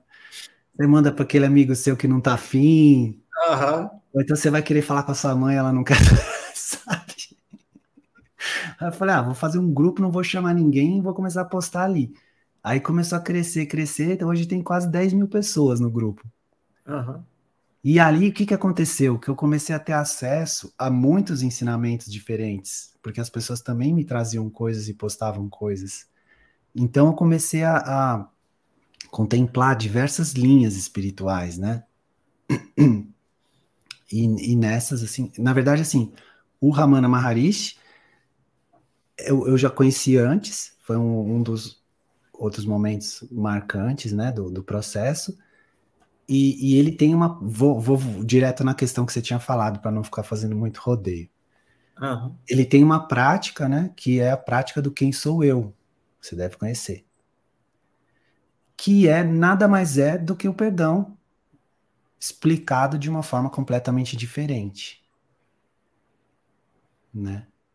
Por que, por que, que no curso em Milagres se decidiu usar a palavra perdão, então? Não poderia ser uma outra. Então, o curso em milagres, eu sinto, e eu já ouvi dizer isso, que é Jesus falando, e que é como se fosse assim uma espécie de correção das distorções que foram feitas. Uhum. Tipo assim, Jesus falou assim, ó, vou... é quer dizer, eu não sei, né? Isso é uma opinião, tá? Que pode tá. ter gente que não vai concordar e tal. Mas assim, ele pegou e, e ele passou as coisas da maneira como ele realmente enxerga. Que, que eu entendo que é diferente do que está na Bíblia até certo ponto, porque a Bíblia mesma não foi ele que escreveu, e, e, dizem que, que foram muitos, centenas de anos depois que ele já tinha morrido, que aquilo ali foi organizado e tal, né? Então, tem coisas dele, mas não é tudo, sabe? No curso em milagres, você sente ali que é um negócio muito, muito conciso e, a, e ele está ali explicando termos que são termos cristãos e dando um, um significado diferente. É uma espécie de correção, entendeu? Tipo isso do perdão, que é o principal que eu te falei. Porque o perdão comum é a gente imaginar que a gente tem um poder especial de olhar para uma pessoa e falar: não, te perdoo. Uhum. Como se fosse uma mágica. A partir de agora, tá perdoado. Mas isso é uma, é uma, uma, uma imaginação. Entende? Entendo. Agora, um outro ponto que é importante nessa questão. Se quando eu estou praticando o perdão, pegar o caso do violão, eu olho, olho para você, aí faço uma reflexão e falo assim, não, mas o Tiago não é o que eu estou pensando dele. O que eu estou pensando dele é o que eu estou pensando, mas ele independe do que eu penso dele. Aí essa situação, talvez o que eu esteja pensando dessa situação não seja exatamente assim e tal. Aí eu vou fazendo esse pensamento, fazendo esse raciocínio, reflexão. E aí porque eu tiro. Ah, o Thiago não tem culpa de ter quebrado meu violão. Eu não estou tirando de você a responsabilidade de ter quebrado meu violão? É que são níveis diferentes, né? De, são nível, o perdão ele, ele, ele acontece num outro nível, no nível da sua relação com os conceitos, com os seus pensamentos, mas no nível é, com, no nível do relacionamento ali, é, é, outro nível. A pessoa pode estar, ela é responsável pelo que ela fez. Ela precisa consertar o violão, te dar outro violão. Ela é normal, assim. Se o cara roubou, ele vai ser preso, né? Não adianta você perdoar ele, tipo, ele vai ser preso. No sonho, no sonho, né? Nessa, nessa, nessa condição aqui que a gente está, vão ter as consequências das coisas que foram feitas. Mas o perdão, ele, ele tá num outro nível. Ele está no nível de você olhar a sua relação com as coisas e, e ver que as coisas são conceitos que estão na sua mente. As próprias coisas mesmo, os objetos, né? Entendi. Não, agora você tocou no outro ponto que eu tenho, que eu já vou falar do curso em milagres, que é interessante você falar também. Eu estou usando a terminologia do curso de milagres porque a gente entrou, mas eu sei que você pensa com outras terminologias a mesma coisa. Então vou usar a terminologia né, que eu falei do negócio do Ramana, e aí, tipo, ficou muito mais explicado, mas tudo bem, depois explica. Ficou parecendo ah, um negócio nada a ver, assim. Não, vamos entrar na coisa do sonho. É porque agora mesmo você falou, é outro nível. Tem o nível do sonho e tem um nível que não é do sonho. Me explica isso aí. É... Quando, quando, quando eu digo sonho, eu estou me referindo à, à concepção que a gente faz do mundo. A, a, as ideias que a gente constrói em relação ao mundo e a, e a quem a gente é.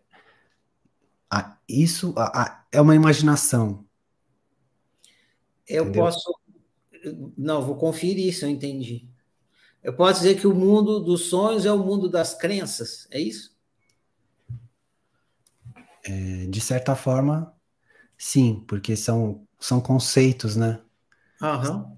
São conceitos que a gente vai é, construindo, é uma construção conceitual que a gente faz sobre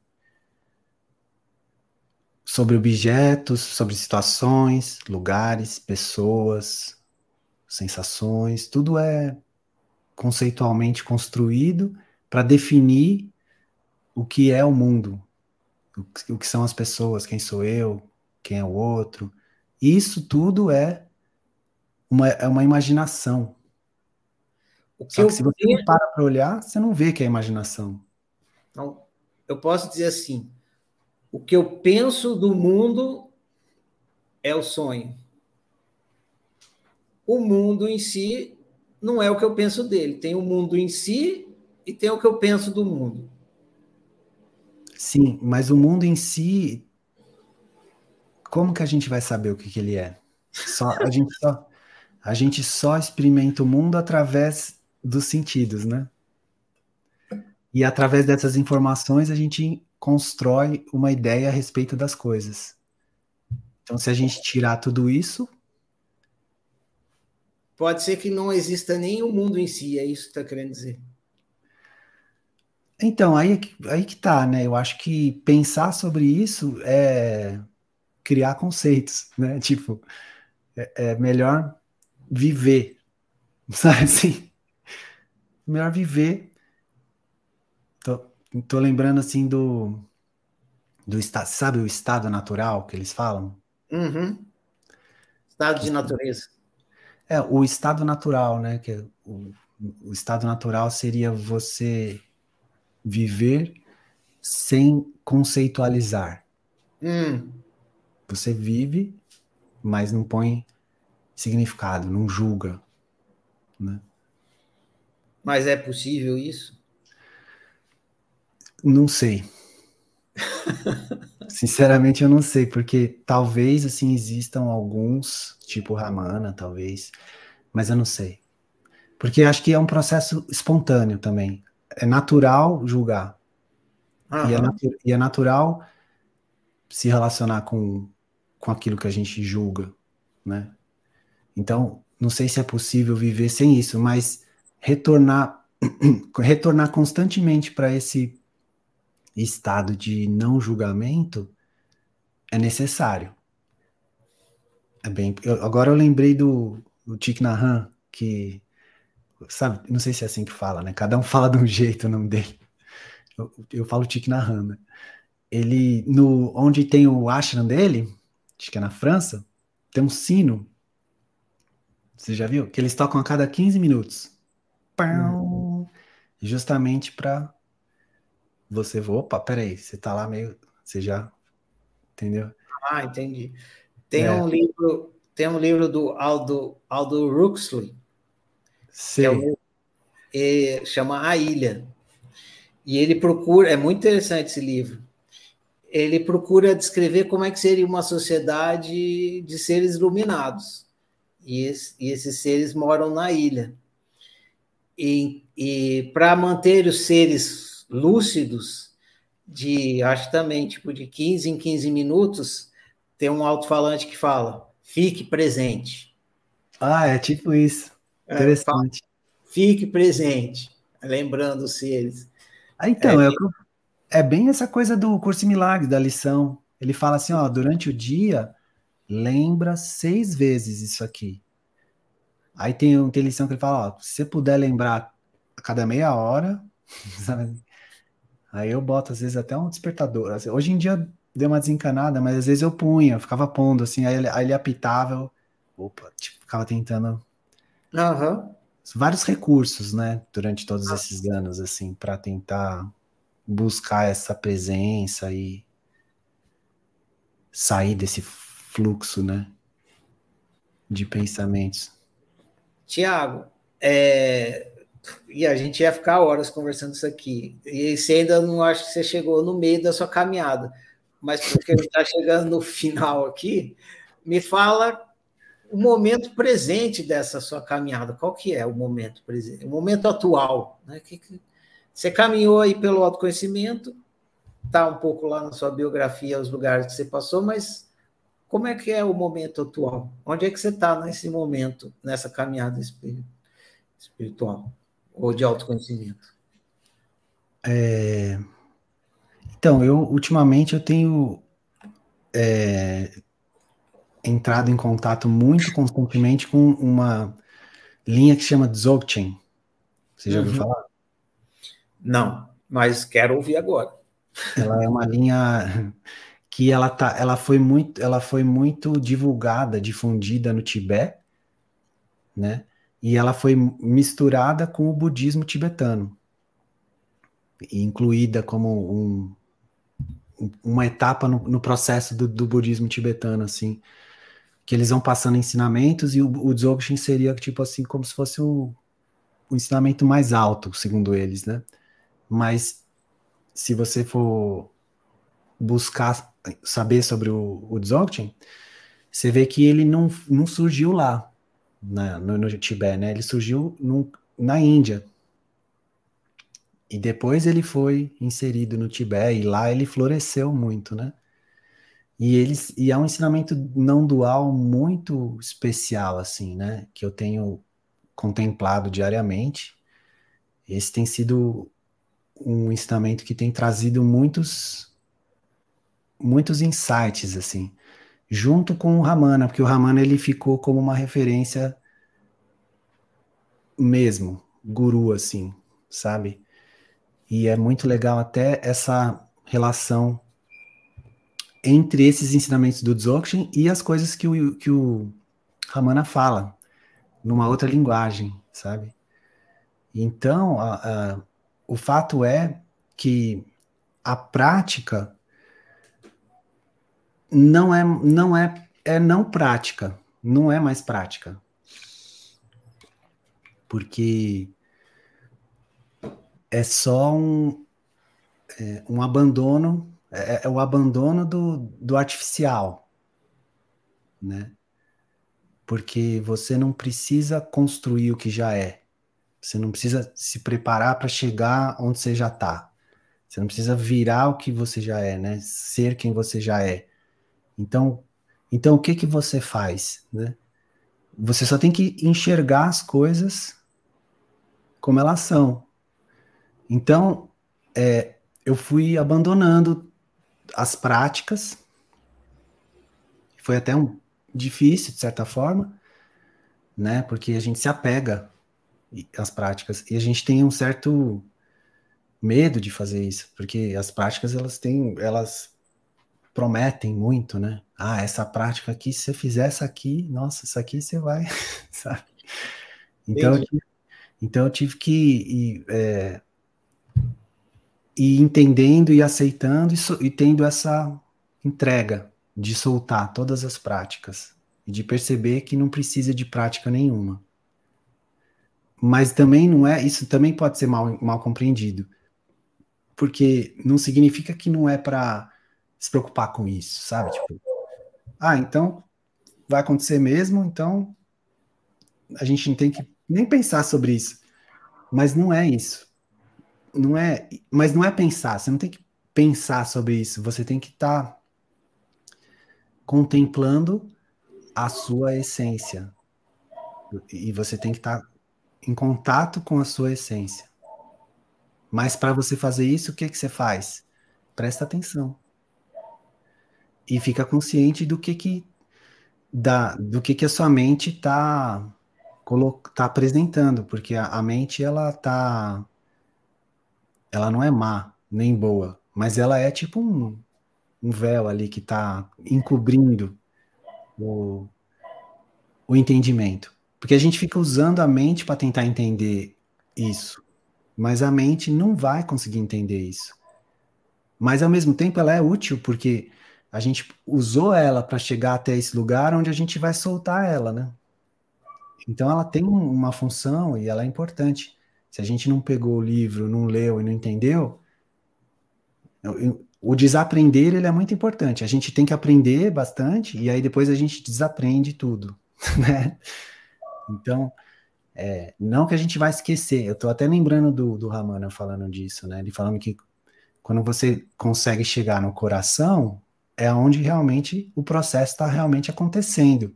Porque enquanto você está imaginando e tentando se esforçar como uma pessoa,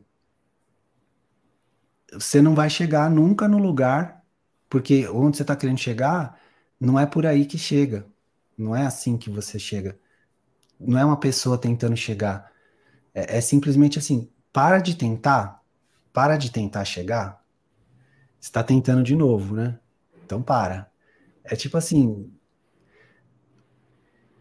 Observa como você está tentando, como você está encobrindo, observa como você está imaginando, observa como você está inventando. Fica consciente. Então, eles, assim, reconhece a natureza da mente, né? Eles usam esse termo, né? No Dzogchen, no budismo, que, que você tem que ver o, o que é a mente, onde ela está, analisar isso. Você tem que analisar os, os fenômenos, analisar o que você sente, analisar o que está pensando, ver que aquilo ali não existe, ver aquilo ali sem rótulo, então é, é, esse estado natural, é esse mergulhar nesse lugar onde tem até três frases que eu acho que eu poderia até ler aqui, que são frases que eu estou buscando. Até, essa é a única coisa que eu tenho anotado aqui. Manda ver. Frases... Oi? Manda ver. Vai lá. São, essas frases, elas são as três declarações que atingem os pontos cruciais. Que essas frases, elas foram entregues pelo Garab Dorje, que é o primeiro mestre humano que recebeu os ensinamentos do Dzogchen. Quando ele morreu, ele não morreu, né? O corpo dele se desfez nas luzes do arco-íris. Tipo assim. Aí o discípulo dele, Manjushri, Mitra, não sei se é assim que fala, né? Ficou hum. muito chateado, ficou muito triste, assim, quando ele viu o mestre dele se dissolvendo, sumindo, né? E aí ele pediu, não, não lembro exatamente como nem o que que ele pediu, mas aí na mão dele surgiu uma coisa que agora eu não lembro exatamente, com esses com essas três frases que resumem a essência de todo o ensinamento que ele passou muitos e muitos anos é, transmitindo para os discípulos que estavam ali disposto, dispostos a entender, né? Quer ver? Eu vou ler aqui. Mas isso aqui é uma tradução para o português que eu já vi diferentes traduções. Pode ser que as pessoas que forem procurar encontrem outras traduções, mas eu gostei dessas. Aí eu fiquei com essas, assim. que são os três pontos cruciais, né? A revelação de sua face original diretamente para si mesmo. Então, é necessário reconhecer quem você é. em primeiro lugar. Né? Porque antes disso, tudo vai ser imaginação, né? Então você, você reconhece quem você é em primeiro lugar. Aí o segundo ponto, clareza decisiva diretamente sobre essa singularidade. Essa frase ela me remete, sempre que eu lembro dela, ela me remete ao momento presente e, e ao a perspectiva correta do que está acontecendo, sabe? Assim, de você não se iludir e, de você perceber que os pensamentos são é, vazios. O conteúdo deles não existe. Ele está se referindo a nada. Então, essa frase, clareza decisiva, diretamente sobre essa singularidade. Esse momento, ele é como é e não precisa ser interpretado e julgado, e a gente tem que enxergar como ele é, enxergar, tirar os, os véus que a gente colocou. É, é pra, é, esse é um ponto crucial, sabe? Estar presente na presença sem rotular, né? E o terceiro, continuando com confiança direta na liberação dos pensamentos. Esse, esse ele é maravilhoso, porque sem perceber a gente começa a criar apego aos processos mentais. E aí a gente sofre. Uhum. Então, se a gente tem confiança, se a gente continua confiando que os pensamentos estão se liberando, espontaneamente, que é o ponto do Dzogchen, é o ponto central do Dzogchen. Os pensamentos espontaneamente estão se liberando. As experiências estão se liberando espontaneamente. Então não é necessário fazer nada, nenhuma espécie de esforço para que isso aconteça. Você só tem que continuar com confiança de que isso está acontecendo. Tipo, ah, nossa, eu não preciso me livrar, eu não preciso me esforçar para afastar ele vai embora mesmo. Lembra? Ele vai já, ele já vai. Entendeu? Então são três pontos cruciais que eu medito Gente, nisso. É uma coisa tipo assim: se você não impedir o processo, ele vai acontecer. Né? Exato. Não, não segura, né? Tipo, não segura, deixa que ele vai, só deixa, deixa aí, né? Uma vez eu tenho, Sabe sonho recorrente? Eu gosto de contar essa história que é interessante. É, eu tinha um sonho recorrente que eu eu estava dirigindo um carro, às vezes um avião, às vezes um, um caminhão, alguma, algum veículo, estava sempre num veículo, às vezes mudava o veículo, mas era alguma coisa assim. Ele tava, começava a correr e eu tentava frear eu tentava frear, era angustiante, que eu não conseguia, eu enfiava o pé no freio até o fim, não brecava, não, não adiantava o que eu fazia, o negócio continuava, eu não conseguia brecar. E, e isso me causava muito angústia, né? E, eu, e esse sonho eu recorria várias vezes, várias vezes. Aí uma vez, não lembro bem quando, nem porquê, eu estava tendo esse sonho, mas eh, durante o sonho eu tive uma conversa mental, consciencial, assim Aí eu, na conversa, eu falei assim: nossa, que angústia, eu nunca consigo brecar esse carro, não sei o quê, esse, esse, esse trem aí que fica. Aí, no, na conversa, foi assim: fizeram uma pergunta assim, né? Você acha que você está sofrendo porque você não consegue frear? Aí eu falei, claro.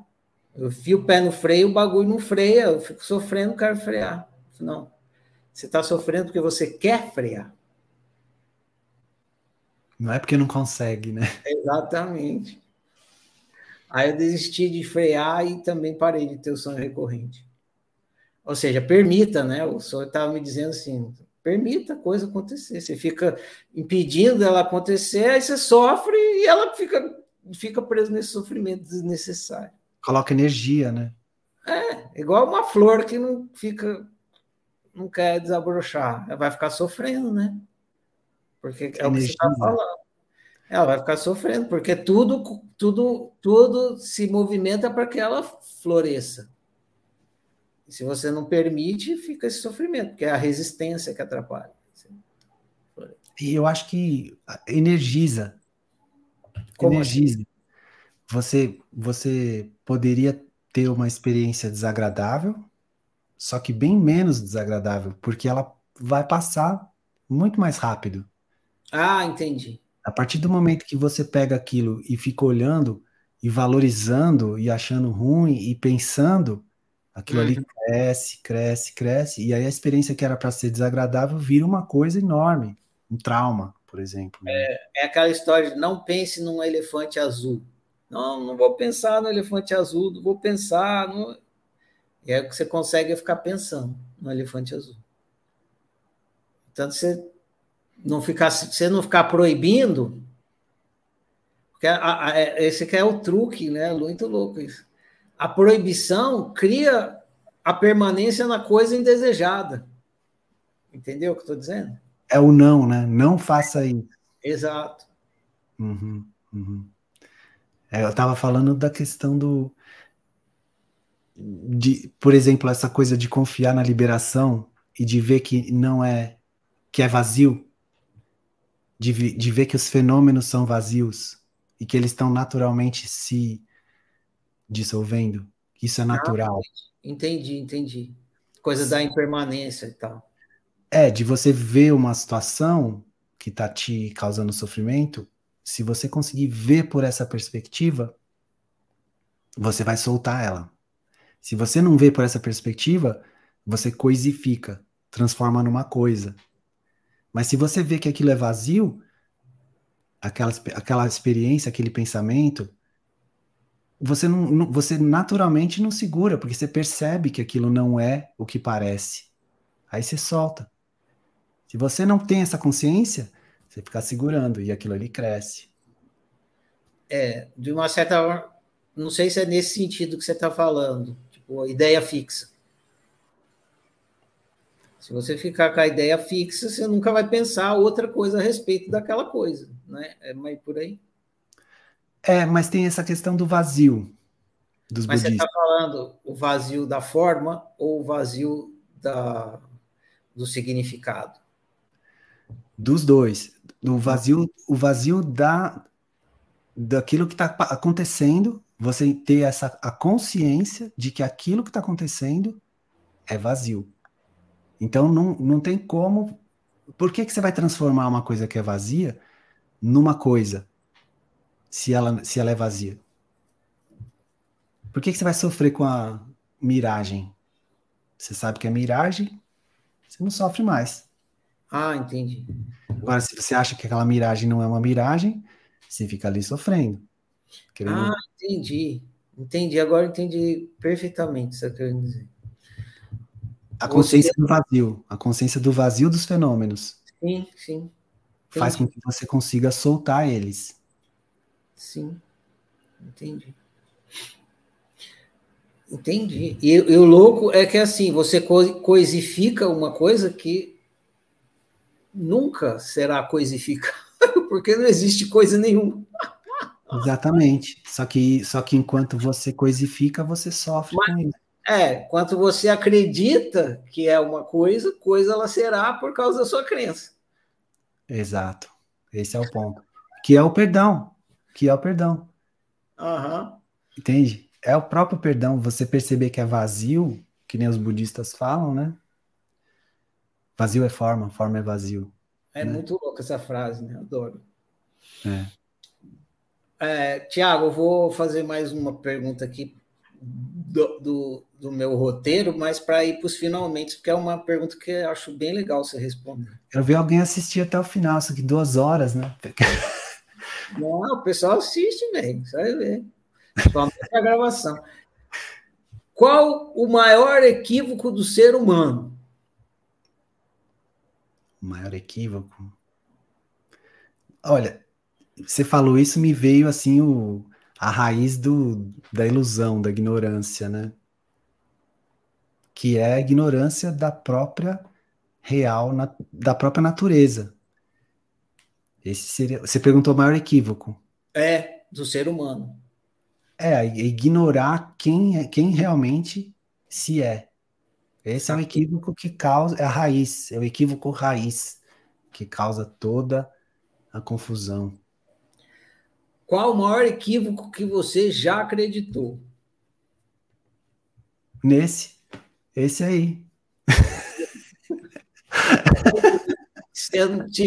senão você não ia falar nele. Agora, a segunda pergunta é bacana para quem está ouvindo, principalmente. É, como você descobriu que esse equívoco era um equívoco? Porque teve um momento que você não tinha percebido.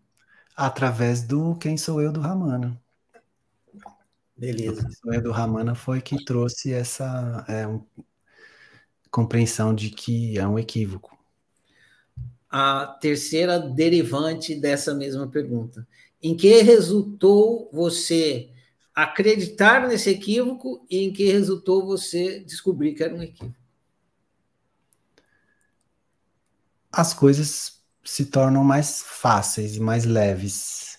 A vida fica mais fácil. Não quer dizer que fica tudo mil maravilhas, porque tem muitos hábitos, tem muitos momentos de confusão, momentos de identificação, de esquecimento, e isso é normal. Isso é natural. Inclusive, depois, acho que é até importante notar que isso tudo também é perfeito que nem o Dzogchen fala, sabe? Esquecer é perfeito, lembrar é perfeito, se identificar é perfeito.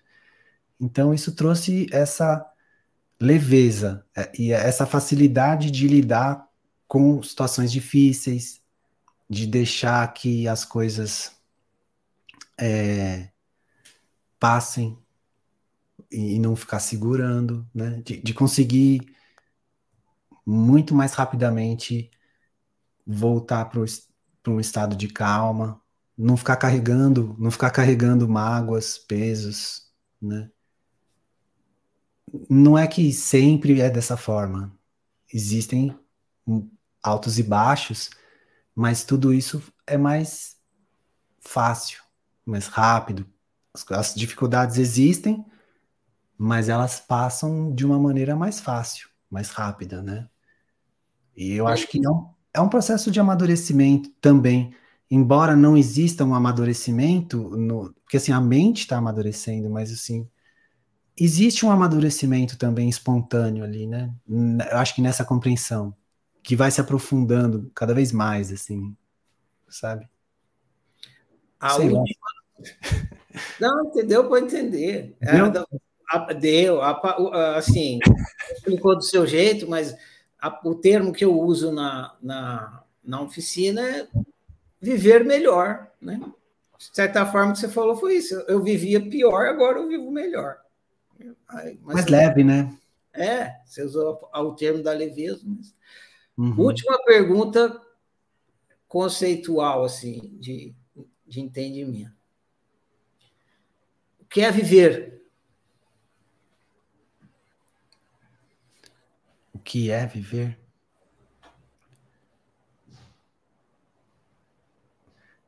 Ah, eu acho que. Ah, a gente simplesmente existe, né? A gente tá vivo, a gente vive. É, viver é. Putz, eu não sei o que é viver. Assim, é estar vivo. Você não precisa saber, é só a pergunta para gente. É, eu não sei o que é viver, eu só tô vivo e, e tipo, sempre estive, né? De boa. Tiago, agora são as cinco perguntas finais que tem a ver com a entrevista aqui, finalização, né? Primeira, por que você aceitou o meu convite para essa entrevista? Por quê? É porque porque eu acho que não tem necessidade de se esconder, sabe? Eu, eu penso que é, um, é, uma, é uma oportunidade de, de olhar certas. No meu caso, assim, né? Eu, como eu tenho essa tendência a ser mais introspectivo, eu vejo como uma oportunidade de de trabalhar essas, de certa forma, limitações e alguns medos que às vezes podem vir, de querer se esconder, de querer se defender. Então eu, eu aceito com essa intenção assim de, de poder dividir e me expor e, Mas... e, e não me preocupar, sabe assim, com, com as preocupações. Não me preocupar com as preocupações. não sei se eu tô. Sim, não, Márcio, muito justo. Segunda pergunta. Qual pergunta eu não fiz, mas deveria ter feito? Essa que o Ramon te fez. Eu acho que ele te fez essa pergunta, né? É. é, é tradicional aqui, eu também sempre faço. Qual pergunta eu não fiz, mas deveria ter feito? Você é feliz? Porra, essa é a pergunta, né? É boa, né? É. Tiago, você é feliz? Às vezes sim, às vezes não, né?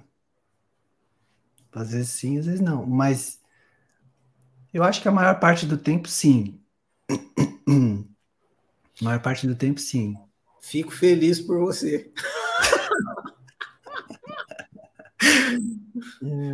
Mas é uma pergunta boa, né? É ótima, claro. Na verdade, essa deveria ser a primeira. Vou até pensar nisso.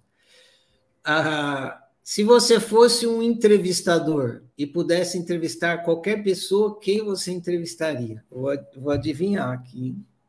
Quem? É. Qualquer pessoa? É. Ah, esses mestres todos aí que eu. Ah, você só pode escolher um. Mas você tá falando de pessoa, pessoa assim, ou pode ser esses mestres tudo? Qualquer um, é. Pode ser esses mestres falecidos, não tem problema. Pode até ser mitológico. É Quer entrevistaria o Hércules, pode ser, não tem problema. Pô, uma pessoa interessante seria o Padre Massambava. Ó, oh, não conheço. Não, Quem é? peraí, tem um pigarro aqui. O Padre Massambava. Ah, Padma. Padre Massambava. Ele é um mestre que levou o budismo para o Tibete. Ele é um cara que transcendeu muitas. Ele é um cara que eu gostaria de trocar uma ideia, assim. Ramana, né? Claro. Né? Só que é, só, não, só não quis ser óbvio. Tem a piada do mineiro do pão de queijo, você conhece? Não. Chegaram o mineiro e falaram: Mineiro, quais as três coisas que você mais gosta? Ele falou: pão de queijo. Sabe que mineiro adora pão de queijo, né? Essa é a lenda. Aí o mineiro uhum. falou: pão de queijo, pão de queijo e mulher. Aí ficou, oh, mineiro, você falou pão de queijo duas vezes. Aí falou, fiquei com vergonha de falar três. Uhum, uhum, é bem isso, mano. Aí você ia falar Ramana, Ramana e Padma Samba. Você falou Ramana duas vezes. Né? Fiquei com vergonha de falar três. É, é bem isso. É bem Não, isso. mas vamos pegar o Padma. Não sei pronunciar o nome dele o que, que você perguntaria para ele? Uma pergunta. O que, que eu perguntaria para ele? É... Qual é o ensinamento mais direto e mais fácil? Massa pergunta. Então, você vai ser o Padma e eu sou o Tiago.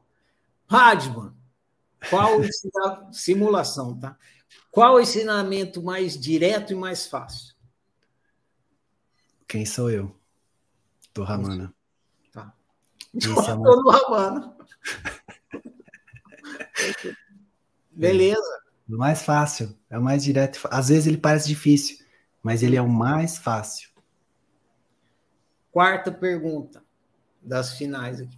Se você tivesse a oportunidade oportunidade de digitar no Google a pergunta que você mais quer saber a resposta. Você vai lá no Google e digita tá? alguma coisa que você quer saber. Qual seria a pergunta? No Google? É. Igual como se fosse o, já, o chat GPT universal, assim.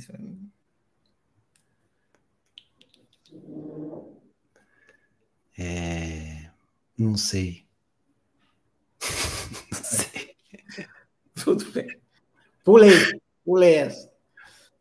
Agora vamos para a quinta e última, Tiago. É, essa é, um, é uma é, dinâmica que eu faço com os alunos entrevistados também.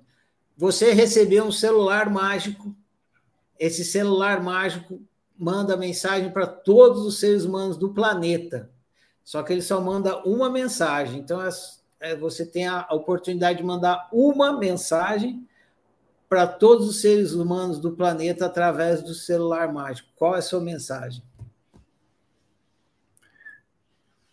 Nossa, você falou isso, me veio a frase da Madre Teresa, da Madre Teresa de Calcutá, que alguém me falou outro dia.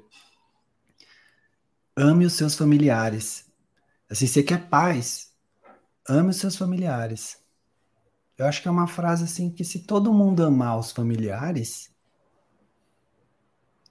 né? Porque aonde que está o problema em geral ali, né? São nas relações mais profundas e mais próximas, né? Se a gente está bem, está resolvido ali com as pessoas que a gente mais tem dificuldade,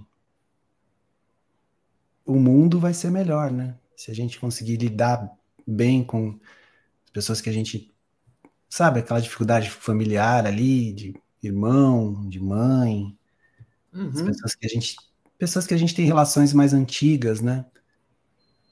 Eu acho que isso é muito importante para ter paz, assim, né? Para ter paz no mundo. Entendo. É aquela ideia assim, né? Ame o próximo e principalmente o mais próximo, né? Não é isso? É, é bem isso, porque é, amar quem, quem a gente não conhece é fácil. Tiago, é, a gente encerraria agora, mas vou te fazer um pedido e você vê se é possível, porque aqui eu, eu não sei se você está vendo aí que a gente vê o chat no YouTube, né? Vê o quê? Ah, não estou vendo. Dá para ver? Não, eu acho. Se você não está vendo, então talvez só apareça para o moderador, eu não sei. Para mim ah, aparece. Eu não estou vendo nada. Eu vejo as pessoas estão conversando aqui, fazendo comentários. Eu vejo todos os comentários que escrevem lá. Ah, eu que vejo... legal fica uma janela de conversa ali, né? Quando está transmitindo ao vivo. Uhum. Uma, uma das pessoas pediu para você tocar a. É a harmônica que fala? O harmônio? É. Na hora que a gente estava hum. tendo essa conversa, pediram, é possível? Ah, eu posso tocar um negócio rapidinho assim, né? Só para. Legal. Aí a gente faz o encerramento com você tocando o harmônio. Tá. Então, você vai Oi? pegar ele? Ele tá aqui do lado, tá aqui do lado. Eu vou puxar ele para cá. Tá.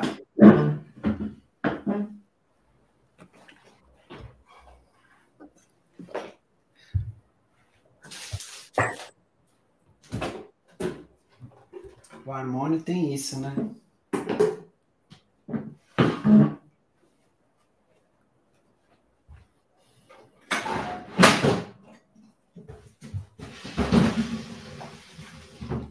Aqui, ó. Ah, massa.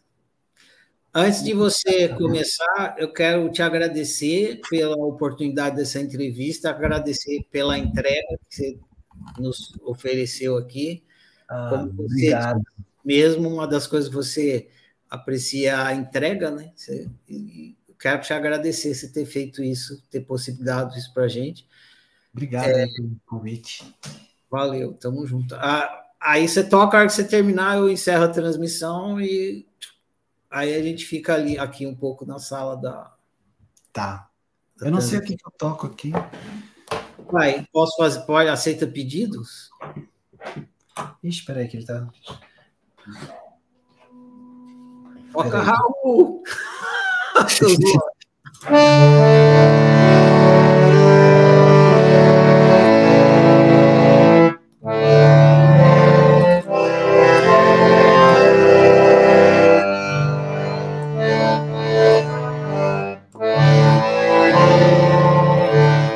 fazer o on. Vou fazer só o on. Beleza. Tá?